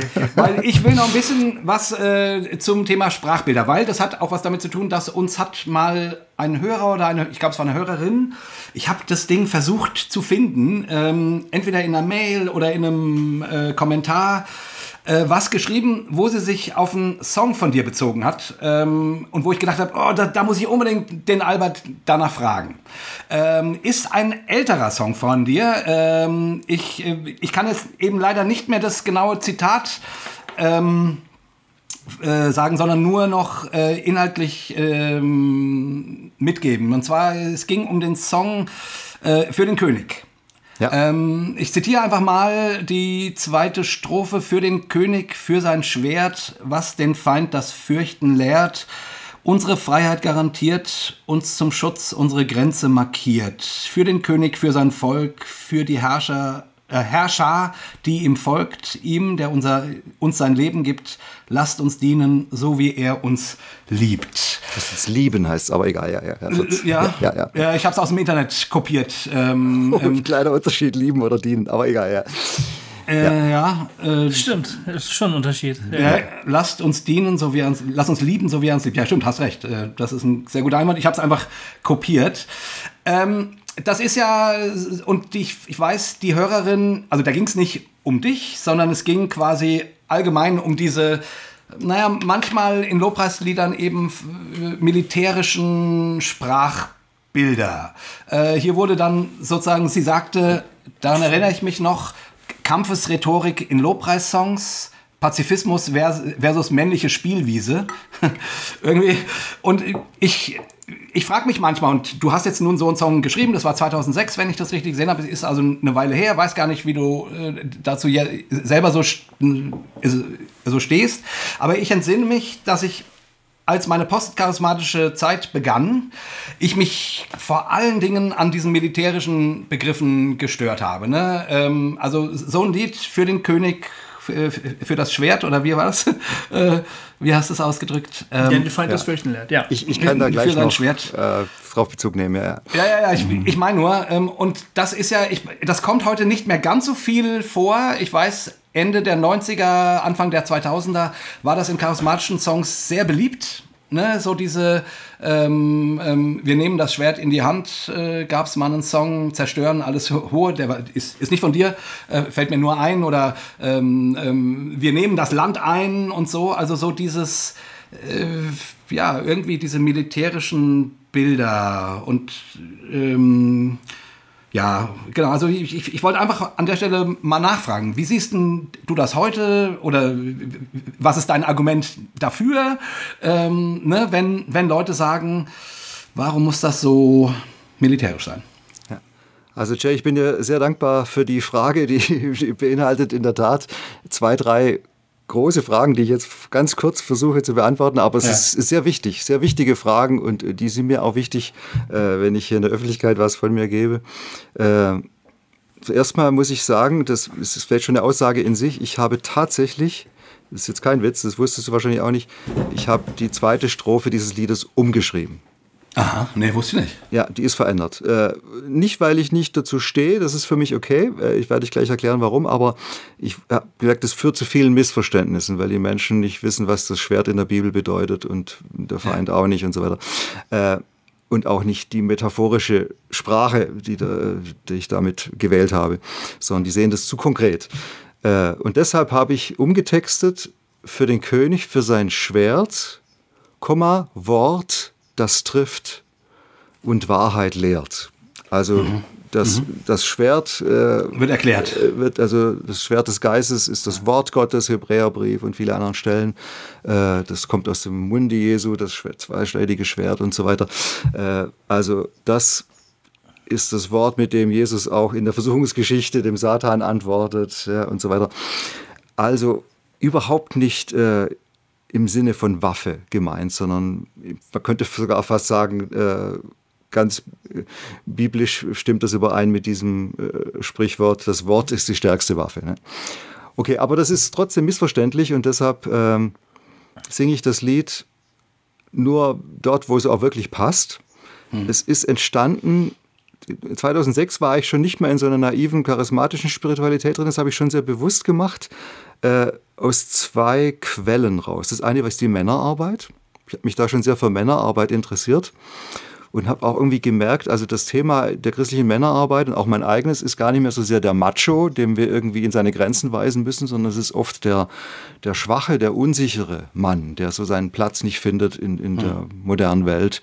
Äh, ich bin auch eben überhaupt nicht so ein angriffslustiger Typ äh, und ich habe eher versucht, meine Männlichkeit zu finden und habe mich auch gefragt, warum faszinieren mich so äh, Ritter, Filme, Geschichten, Artus-Sage, Herr der Ringe und so weiter.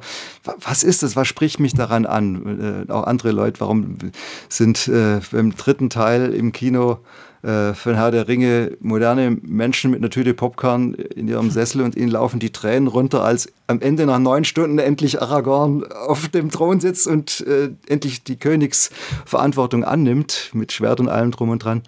Äh, ich dachte, das hat, das hat archetypisch, also für uns Männer, aber auch für, für uns überhaupt, hat es doch was zu sagen, trotz aller Missverständlichkeit, trotz aller Schwierigkeit in unserer Geschichte und so weiter. Also ich, ich sage es mal andersrum, wollen wir in der Zukunft den, den zahnlosen, den, den, den kampfeslosen christlichen Menschen und Mann haben? Oder wollen wir irgendwie versuchen, den Kampf auf eine andere Ebene zu bringen? Ja, mhm. den Kampf als Einsatz für eine bessere Welt oder so. Und da habe ich experimentiert die letzten Jahre, auch in Männerveranstaltungen, Männerseminaren. Und so ist es auch dieses, dieses Lied und diese CD ein bisschen zu sehen. Für den König habe ich auch mit diesem Königsbild äh, auch äh, auch nur bei Richard Draw, äh, Masken der Männlichkeit, ja, die vier Archetypen, der Liebende, der Kämpfer, der Weise und dann eben der König als der Mann, mhm. der in Verantwortung kommt. All das schwingt da so ein bisschen mit. Äh, und jetzt haben das natürlich viele Leute dankbar aufgegriffen, die vielleicht gar nicht so die Hintergründe kennen. Es ist in der Tat eines meiner beliebtesten Songs nach wie vor. Äh, ich singe es schon meistens, wenn ich weiß, es ist jetzt keine offene Veranstaltung, wo viele Nichtgläubige da sind, singe ich es gerne am Ende, weil es was Erhebendes wirklich hat. Wir stehen zusammen für den König, so Musketier-Motto, ne, alle vereinen, so die Hände hoch. Ähm, ich, ich, äh, ich sehe es aber inzwischen fast als erklärungsbedürftig. Also ich kann solche Einwände gut verstehen. Äh, ich lasse es auch, wie gesagt, bei offenen Konzerten weg, das Lied. Mhm. es ist jetzt nicht mehr unbedingt das, was, ich, was mir, mir vorne dran liegt, wenn ich Gott irgendwas singen oder sagen will. Ähm, aber selbst wenn das Lied vielleicht missverständlich ist, ich glaube, wir brauchen kämpferische Lieder. Mhm auf eine gute Art. Also Paulus sagt zu Timotheus, kämpfe den guten Kampf. Also was ist der gute Kampf? Das muss irgendwie was anderes sein als der, der, der zerstörerische Kampf, aber hm. trotzdem irgendwie Kampf.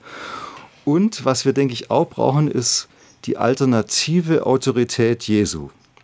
Also nicht jetzt einfach konservativ, Autorität, König, äh, wir ordnen uns unter, wir sind gehorsam. Das ist gar nicht meine Welt, da komme ich auch gar nicht her.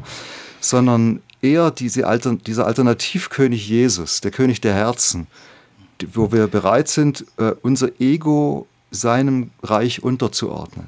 Irgendwie so. Aber, also, ja. aber Albert, ähm, hat nicht der Begriff König und auch das ähm, Royalistische, was dann letzten Endes damit zusammenhängt. Also es ist schon klar, in der biblischen Welt ist er stark verankert, wobei ja dann der König mit der Dornenkrone schon ein totaler Bruch ist, sozusagen, der König mit der Dornenkrone, der am Kreuz hängt. Ja. Ähm, also da wird dieses Bild ja biblisch gesehen, finde ich schon. Also ich, ich finde, also wenn man immer den, immer den König mit der Dornenkrone besingen würde, dann wäre ich dabei. Aber in der Regel kommt die Dornenkrone in unseren Königsliedern fast nie vor, sondern das sind die Herrlichkeitsbilder, Thronsaal, äh, die Ältesten fallen nieder, heilig, heilig, heilig und so. Ne? Und ich würde irgendwie denken, ja, äh, die, also ist nicht sozusagen äh, ein Teil von dem, was Jesus getan hat. Also äh, die Menschheit auf, einen, auf eine neue Spur zu setzen, so, so dass wir heute in der Demokratie nicht angekommen sind, aber zumindest auch dahin führen, wo, wo wir sagen, nein, nein, nein, nein, es, es geht nicht mehr darum, dass einer alles bestimmt, ne, der König, ja. sondern dass, das, dass man sich miteinander findet und so weiter. Also ähm, ich frage mich sozusagen, ähm, ist es denn erlaubt, diese royale Welt zu beschwören, ähm, weil die einfach Werte mit sich bringt, die ich kritisch finde. Also wo ich, wo man sein eigenes Denken ausschaltet und sagt, ja, der König wird's richten. Weißt du, was ich meine? Ja, ja, ich, ich weiß gut, was du meinst. Äh, ich bin da auch noch nicht ganz zu Ende, aber du hast eben gerade das dreifache Heilig zitiert, ne? die Anbetung des Lammes. Ja. Und auch das ist wieder, wie, wie der König mit der Dornenkrone, ein, ein, ein Widerspruch, äh, ein Paradoxon. Ne? Das, das Lamm sitzt auf dem Thron. Wir, wir, wir hören das schon gar nicht mehr. Ist nicht, nicht der Löwe, nicht der Adler, ja, irgendwas, genau. das Wappentier, sondern ein Lamm wie geschlachtet, heißt in der Offenbarung. Also das totale, äh, das, das, schwächste, wehrloseste Tier äh, sitzt jetzt auf dem Thron. Also ich stimme dir zu, wenn wir von Jesus als König singen und sprechen, dann muss irgendwie diese Gegenbewegung mit drin sein. Ja. Kreuz und Auferstehung Lamm und Löwe. Also einfach nur zu sagen, Jesus ist unser König und er ist der Stärkste, das, das ist absolut schwierig. Das sehe ich genauso. Ähm, ich weiß auch nicht, ob das Königsbild so verbrannt ist. Wenn ich mir jetzt Computerspiele angucke, äh, anscheinend nicht. Also junge Männer ja. lieben das Königsbild immer noch. Ja, ja, Auf einer archetypischen Ebene spricht es uns anscheinend an. Aber ah, es, ist, es ist nicht einfach, das gut zu handeln, weil es natürlich auch unsere Instinkte von Aggression und Überlegenheit und sowas anspricht. Ja, genau. Mhm. Ja, ja. ja gut, dein, dein äh, Aragorn-Vergleich ist natürlich schon sehr gut, weil äh, der ja tatsächlich so Christus ähnlich angelegt ist. Das ist der König, der vorher mit den Hobbits durch die Wildnis gezogen ist, ne? Mhm. Der sogar vor dem Ringträger, glaube ich, niederkniet, also der in der Lage ist, also sich selbst als ein ganz dienender ja. Charakter zu erkennen. Ja, der, der sagt, der sagt ich kann den Ring nicht nehmen. Frodo muss ihn nehmen, der hat das reinere Herz und so. Also genau. Das ist unglaublich. Und ja. es, es, wird, es, kommt einem, es kommt am Ende jemand auf den Thron, von dem man weiß, dass er sich, dass er sich äh, bücken kann. Mhm. So, und das macht diese Königsgestalt im Herrn der Ringe glaube ich, so, so kostbar. Es ist tatsächlich ein, es ist tatsächlich auch ein Gegenkönig. Das, das äh, stimmt schon. Hm. Das ist tatsächlich so angelegt. Habe ich so noch nie drüber nachgedacht, aber wo du das gerade nochmal gesagt hast, äh, warum fasziniert ein dieser König aus dieser Geschichte eben so sehr? Warum ja. kann man sich plötzlich doch irgendwie als moderner Mensch des 21. Jahrhunderts mit dieser Person, mit dieser, mit dieser Figur identifizieren? Da liegt schon ganz viel. Und da liegt auch sehr viel Christusähnliches äh, drin. Das stimmt schon. Ja. Hm. Ja. Also jetzt will ich aber endlich aufs Pferd zu Genau. Ja. König abgehakt. König hm. abgehakt. Der König sitzt auf dem Pferd. Ja. Genau. da sitzt er ja auch. Genau, jetzt kommt das Pferd. Du übrigens, das, du übrigens, um das auch noch zu sagen, er sitzt erst auf dem Esel und dann später auf dem weißen Pferd. Also. Stimmt, ja, stimmt. ähm, du kannst es gleich alles noch viel besser beschreiben, aber ähm, deine Frau Andrea reitet. Jawohl. Und sie, du hast äh, über sie das Konzept der, des ähm, Natural Horsemanship kennengelernt. Ja. Das bedeutet, unterbrich mich, wenn ich was falsch sage, dass es auf eine ganz natürliche, ganz freiheitliche, ganz vertrauliche Beziehung zwischen Reiterin und Pferd ankommt oder Reiter und Pferd ankommt. Das Pferd wird gelenkt nicht unbedingt durch Gewalt oder durch Zaumzeug oder sowas, sondern durch die vertraute Nähe des Reiters zum Tier. So habe ich das verstanden. Jawohl, ja. Stimmt, oder? Und, und du hast gesagt, ist jetzt vielleicht ein bisschen querer Vergleich, aber so eine Art von Natural Worship würdest du dir wünschen, vielleicht auch als zukunftsfähiges Modell für das, was wir so gerne Lobpreis nennen möchten? Okay, hilf mir weiter. Weil das, das klar, ich habe sofort gedacht, ja, das klingt ja geil. Was meint er jetzt nochmal genau? ich nicht so, kam nicht so ganz hundertprozentig hinterher, aber was ist, was ist Natural Worship für, für, für eine Idee, die du da hast? Also ich fange vielleicht noch bei Horsemanship an. Ja, genau, fang da nochmal an. also ich, es ist wirklich so, ich habe wenig Ahnung davon, das muss die Andrea dann vielleicht doch irgendwann klarstellen, aber äh, also ich habe erst nach 40 angefangen noch zu reiten. Ich reite also auch selber, äh, mhm. äh, aber, aber also ganz anfanghaft äh, mal ins Gelände oder so. Aber, aber Andrea und viele Reitmädels, die bei uns auf den Hof kommen, die sind hier auf unserem Reitplatz. Äh, äh, alternativ unterwegs. Also viele kommen vom Turnier her und eben da will man der Schnellste sein oder am höchsten springen oder so. Und das hatte immer auch damit was zu tun, das Pferd zu Dingen zu zwingen, die es von Natur aus nicht tun würde. Hm. Äh, durch Gebiss, durch Sporen, durch äh, enge Zäumung, durch das, dass man den Kopf ranzieht. Also man, man sieht oft, für Leute, die jetzt mal auf den Reitplatz gehen, achtet drauf, ist das Pferd mit seiner Nase hinter der Senkrechten. Also ist es so weit reingezogen, dass es schon nicht mehr gerade ist, sondern sogar nach innen gebogen. Ja. Das ist Tierquälerei. Das ist auch ah. verboten, ah. wird aber ständig gemacht.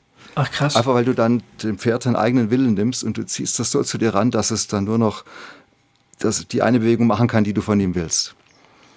So, und jetzt gibt es viele alternative Konzepte, die einen nennen sich Horsemanship oder Natural oder wie auch immer. Das ist ein Megatrend in Deutschland, in anderen Ländern noch nicht so. Äh, das fängt am Boden an, also sagen, wir müssen gar nicht gleich aufsteigen und das Pferd reiten. Das ist ja immer so auch ein Besitzen im wahrsten Sinne des Wortes, ja, ein Machtanspruch an das Tier, sondern ich, ich spiele mit meinem Pferd am Boden. Habe daran mhm. Freude. Es ist nicht nur die Vorbereitung, am Anfang mal kurz fünf Minuten aufwärmen, sondern ich mache eine Stunde lang schöne Sachen mit dem Pferd auf dem Reitplatz.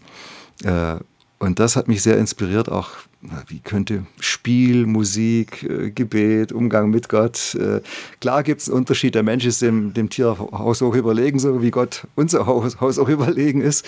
Und trotzdem kann da was fließen. Gibt es hm. auch eine Ähnlichkeit. So, das Tier als Partner, das ist dann auch äh, eben die Maßgabe. Du gibst dem Tier eigene Ideen, was es machen könnte und greifst es dann im Training auf. Und das geht dann so weit, wenn jemand also gut und erfahren darin ist, dann kann er durch kleine Bewegungen nur von Körpersprache, von der Hand, vom Finger das Pferd vom großen Reitplatz 20 oder 40 Meter bewegen, wieder zu sich herholen. Also am Anfang haut das Pferd erstmal nur ab und will irgendwo fressen oder weil es Angst hat oder so. Hm. Aber wenn die Bindung gut ist, und das ist wiederum die Parallele, die Bindung zwischen Gott und Mensch, die Beziehung, äh, dann fließt was hin und her und Pferd und Mensch haben beide Freude daran und das wäre doch wunderschön, wenn das, das bei der Anbetung auch wieder gelingen würde. Ja, wie, wie, wie könnte man Anbetung spielen? Der, ich finde den Begriff Spielen total super. Ich habe da ganz viel drüber nachgedacht. im Zusammenhang mit Kunst, mit künstlerischer Arbeit. Ich finde, jede künstlerische Arbeit ist eine Form von Spiel eigentlich. Du, ja, ja.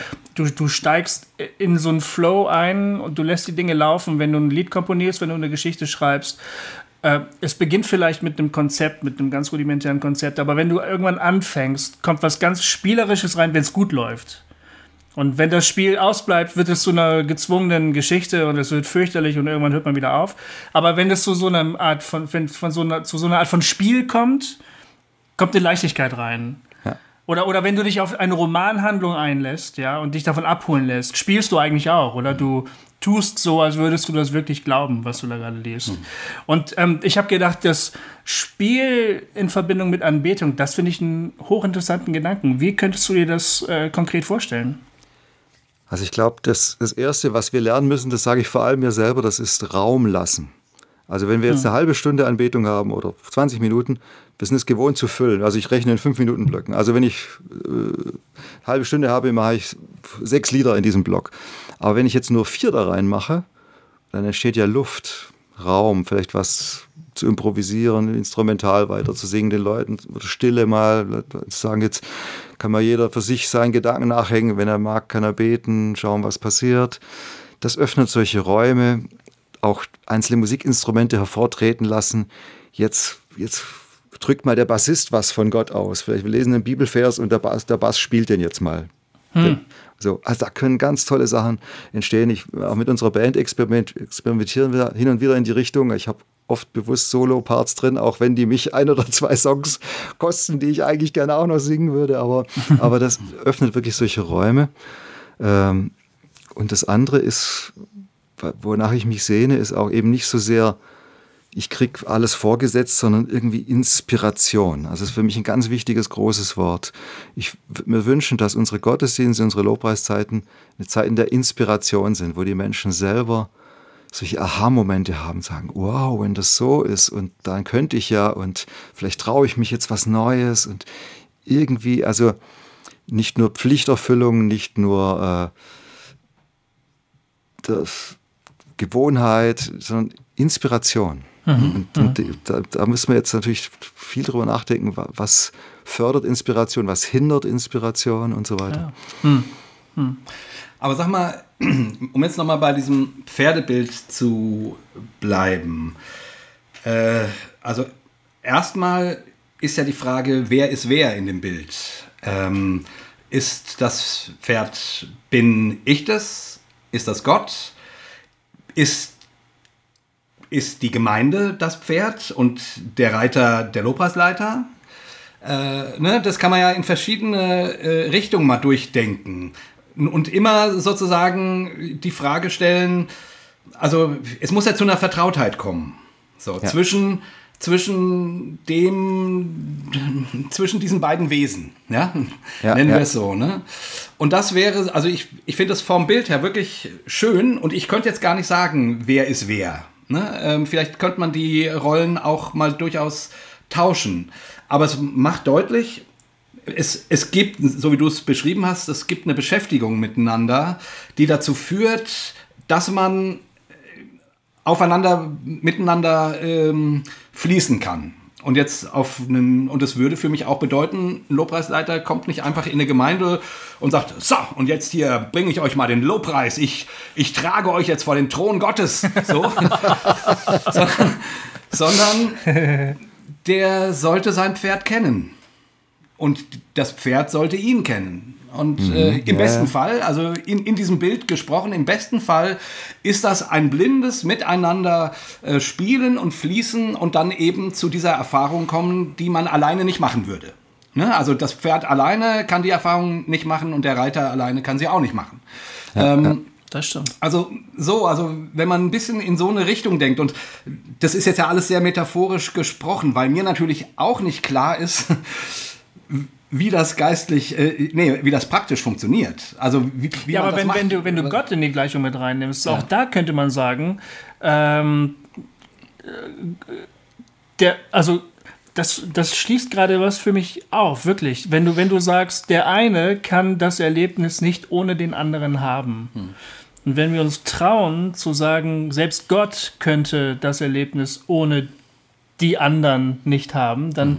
würde das für mich Lobpreis wirklich nochmal auf eine ganz neue Art erklären. Man können, sonst kann man sich ja fragen, warum müssen wir denn ständig diese Lieder singen? Mhm. Also wer, wer braucht das denn? Ja, wir halt, damit es uns besser geht, vielleicht. Ne? Ja, der Gott, der auf seinem Thron sitzt ja. ähm, und dann sagt, fütter mich. Ja, genau, genau. Fütter genau. mich. Oder, oder wie wir im Computerspiel, wenn das Weiß mich. Im Computerspiel muss man den immer mit Mana-Punkten so auffüllen, weißt du, so, so weißt du, what? Aber wenn es um ein Erlebnis geht, was der eine alleine nicht haben könnte, ja dann bin ich auch wieder voll mit an Bord und sage, ja, Lobpreis ist ja wirklich eine geile Sache. Also das ist ja, da kann man ja nicht, nicht, nicht, äh, nicht zu viel davon haben. Ja. So, ne?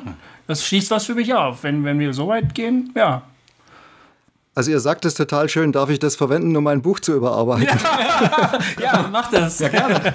Was, was denkst du denn überhaupt? Ja, du bist nee, ja auch noch da. Es ist, also die ganzen Gedanken, die Jay jetzt entfaltet hat, du noch, sind sehr hilfreich. Auch wirklich offenes Bild. Äh, wer ist Gott? Äh, wer ist die Gemeinde? Der Lobpreisleiter und so weiter. Es geht, ich habe das gar nicht so zu Ende gedacht. Es geht wirklich nur um das äh, Miteinander, das Natürliche. Und was vielleicht auch noch helfen könnte, also jetzt mal von Gott her gedacht, er braucht nicht unseren Lobpreis, ne, heißt es in diesen altkirchlichen Texten, ja, aber er ja. freut sich daran oder so. so. Ähm, also das Pferd, was nur stumpf die Übung ausführt, das beachtet den Menschen gar nicht. Mhm. Also man sollte ja vielleicht denken, jetzt ist es stark an den Menschen gebunden, aber das stimmt gar nicht. Es ist, es ist in sich gekehrt, ängstlich. Äh, es, es tut einfach das, was ihm antrainiert wurde, wie ein Roboter. Hm. Das ist so ein ganz äh, streng in, in der Übung gefangenes Pferd. Jetzt ein freies, spielendes Pferd achtet auf den Menschen. Hm. Und das wünscht sich, glaube ich, Gott, dass wir wirklich mit ihm rechnen. So, also dieser, wir singen irgendwie in fünf Liedern Gott ist da und dann dieser Wow-Moment, was, wenn er wirklich da wäre und wenn ich wirklich auf ihn hören könnte und dort was erfahren könnte, was ich noch nicht weiß oder was mich neu trifft. Also dieses spontane, unerwartete, beglückende, überraschende, das auch in diesem Spiel entstehen kann auf dem Reitplatz. Das würde ich mir wünschen zwischen Gott und Mensch. Hm, hm. Ja, das ist wirklich schön. Ja, richtig, richtig. Ja, das ist wirklich ein schönes Ding. Ja denke, wir müssen langsam zum Ende kommen. Ja, ja. Ähm, ja ist auch gut, dass wir mit dem Pferd aufhören. ja, ja nee, ich finde, das, äh, ja. das ist auch ein tolles Ende, weil das sozusagen nochmal den Horizont ein bisschen aufreißt und man sich jetzt irgendwie ein bisschen fragen kann, ja, wie, wie, wie, wie, wie verstehe ich denn Lobpreis, Worship, was ist denn das für mich? Lieder singen, ist das äh, Begegnung, aber wie findet das statt? Wie könnte ich mir mit Gott spielen vorstellen? Der Lobpreisleiter, der mit mir spielen will, ja, und so weiter. Ne? Also so mal diese ganze, hm. finde das. Äh ich glaube wirklich, ich kann das, glaube ich, sagen, Lobpreiserfahrungen, die ich als negativ bewerte im Rückblick, hatten für mich, hatten für mich tatsächlich etwas, wo ich mich äh, unfrei gefühlt habe. Ja. Wo ich das Gefühl hatte, ich werde jetzt hier zu irgendeiner Haltung überredet, manipuliert, gezwungen, genau. die, zu der ich jetzt gar nicht bereit bin. So, ne? Hm. Mir wird hier ein Zaumzeug übergeworfen, was ich nicht haben möchte. Ich werde und, und wohin geführt, ich werde wo ich gar nicht hin will. Genau, wo ich gar nicht hin will. Oder nicht weiß, ob ich dahin hin will. Und die positiven Aber Erfahrungen sind tatsächlich die, wo sich ein Raum eröffnet, wo, wo, wo, sich, wo, sich, wo eine gewisse Freiheit da ist, wo ich das Gefühl habe, ich kann durchatmen. Ich komme hier wirklich irgendwie zur Geltung als, als Mensch. Ähm, das sind positive Erfahrungen die kann man sich, kann ich mir auch erinnern. Ja, und man kann, das kann man an dieser Stelle vielleicht nämlich wirklich auch nochmal sagen, die, die für mich schlimmsten Lobpreiserfahrungen waren die, wo ich das Gefühl hatte, da ist, keine Ahnung, eine Band, ein Lobpreisleiter, wer auch immer, und der, und der preist mich gegen die Wand. Mhm. Also ich stehe da und, und, und der Zug äh, fährt so schnell und er rollt über mich drüber und ich sage, äh, ich wollte doch Halleluja, Preisemann, Jesus ist mit uns, yeah! Und ich liege da unten und sage, äh, ist noch irgendjemand da, der mich aufsammeln kann? So, also mal ganz schlimm gesagt, so, so Momente hatte ich, ja. ne, wo so unglaublich feurige Lobpreisleute sich nicht die Mühe gemacht haben, irgendwie um wieder zum Pferdebild zu kommen, mir einen Steigbügel Bügel hinzuhalten, mit dem ich irgendwie und die Zeit mir zu geben, auf das Pferd aufzuspringen, sondern ich hätte da in einer Wahnsinnsgeschwindigkeit draufhüppen müssen. Mhm. Und das ging einfach nicht. Also so, ne, jetzt sind alles so Bilder, aber Freiheit, Inspiration finde ich auch ein schönes Wort, mhm. wirklich. Mhm. Sich mal als Lobpreisleiter zu fragen, was könnte heute inspirieren? Ne? Also ja. nicht nur, äh, was wird die Predigt Inspirierendes sagen, sondern auch du als mh, Lobpreisleiter, was ja. kann den Menschen äh, heute inspirieren oder so? Finde ich alles sehr gute Gedanken und Bilder. Also, puh, ja. Aber das ist die große Aufgabe, irgendwie.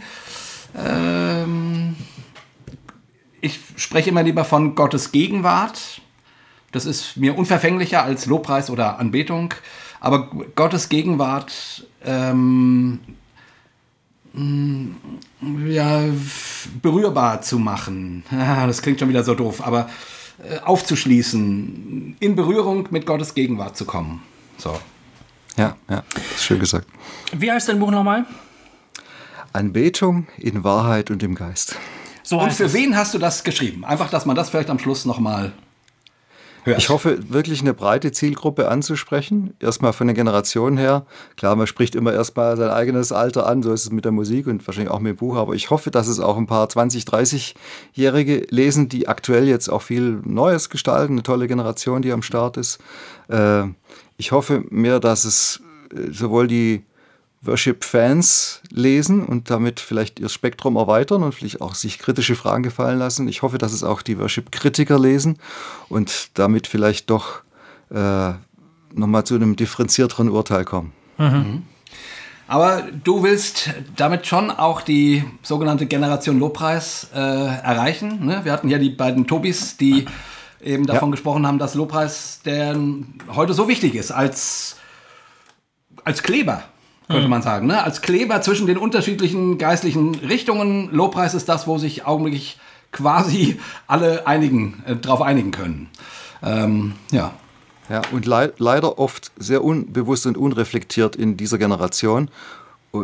Was man ja auch in den Statements, ich habe auch das Buch gelesen, euren Talk gehört ja. und so weiter, äh, freue mich einerseits, dass das so was Prägendes geworden ist, aber ich erschrecke auch, dass ja. über diese Selbstverständlichkeit, die in unserer Generation noch anders war. Wir haben, wir haben das noch neu entdeckt, kannten ja. noch vorher die Welt ohne Lobpreis so und dann war das auch schön und überraschend.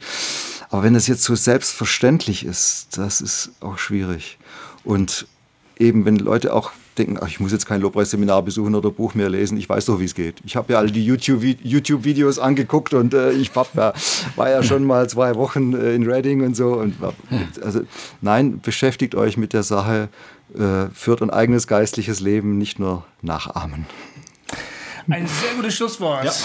Perfekt. Vielen Dank, dass du bei uns gewesen bist, Albert. Das war sehr, sehr gut. Genau, vielen, vielen Dank. Vielen Dank, Albert. Ja, vielen Dank euch. Und ja, wir verabschieden uns und äh, hören uns wieder in zwei Wochen. Und ähm, was, haben, haben wir gar nicht am Anfang gesagt, aber wir hoffen, ihr hattet eine schöne Sommerzeit. ja. Und Albert, du kennst das. Äh, wir Jawohl. verabschieden uns mit einem dreifachen Hossa! Hossa! Hossa! Hossa! Hossa! Vielen Dank. Sehr schön. Hossa Talk! Jay und Goofy erklären die Welt.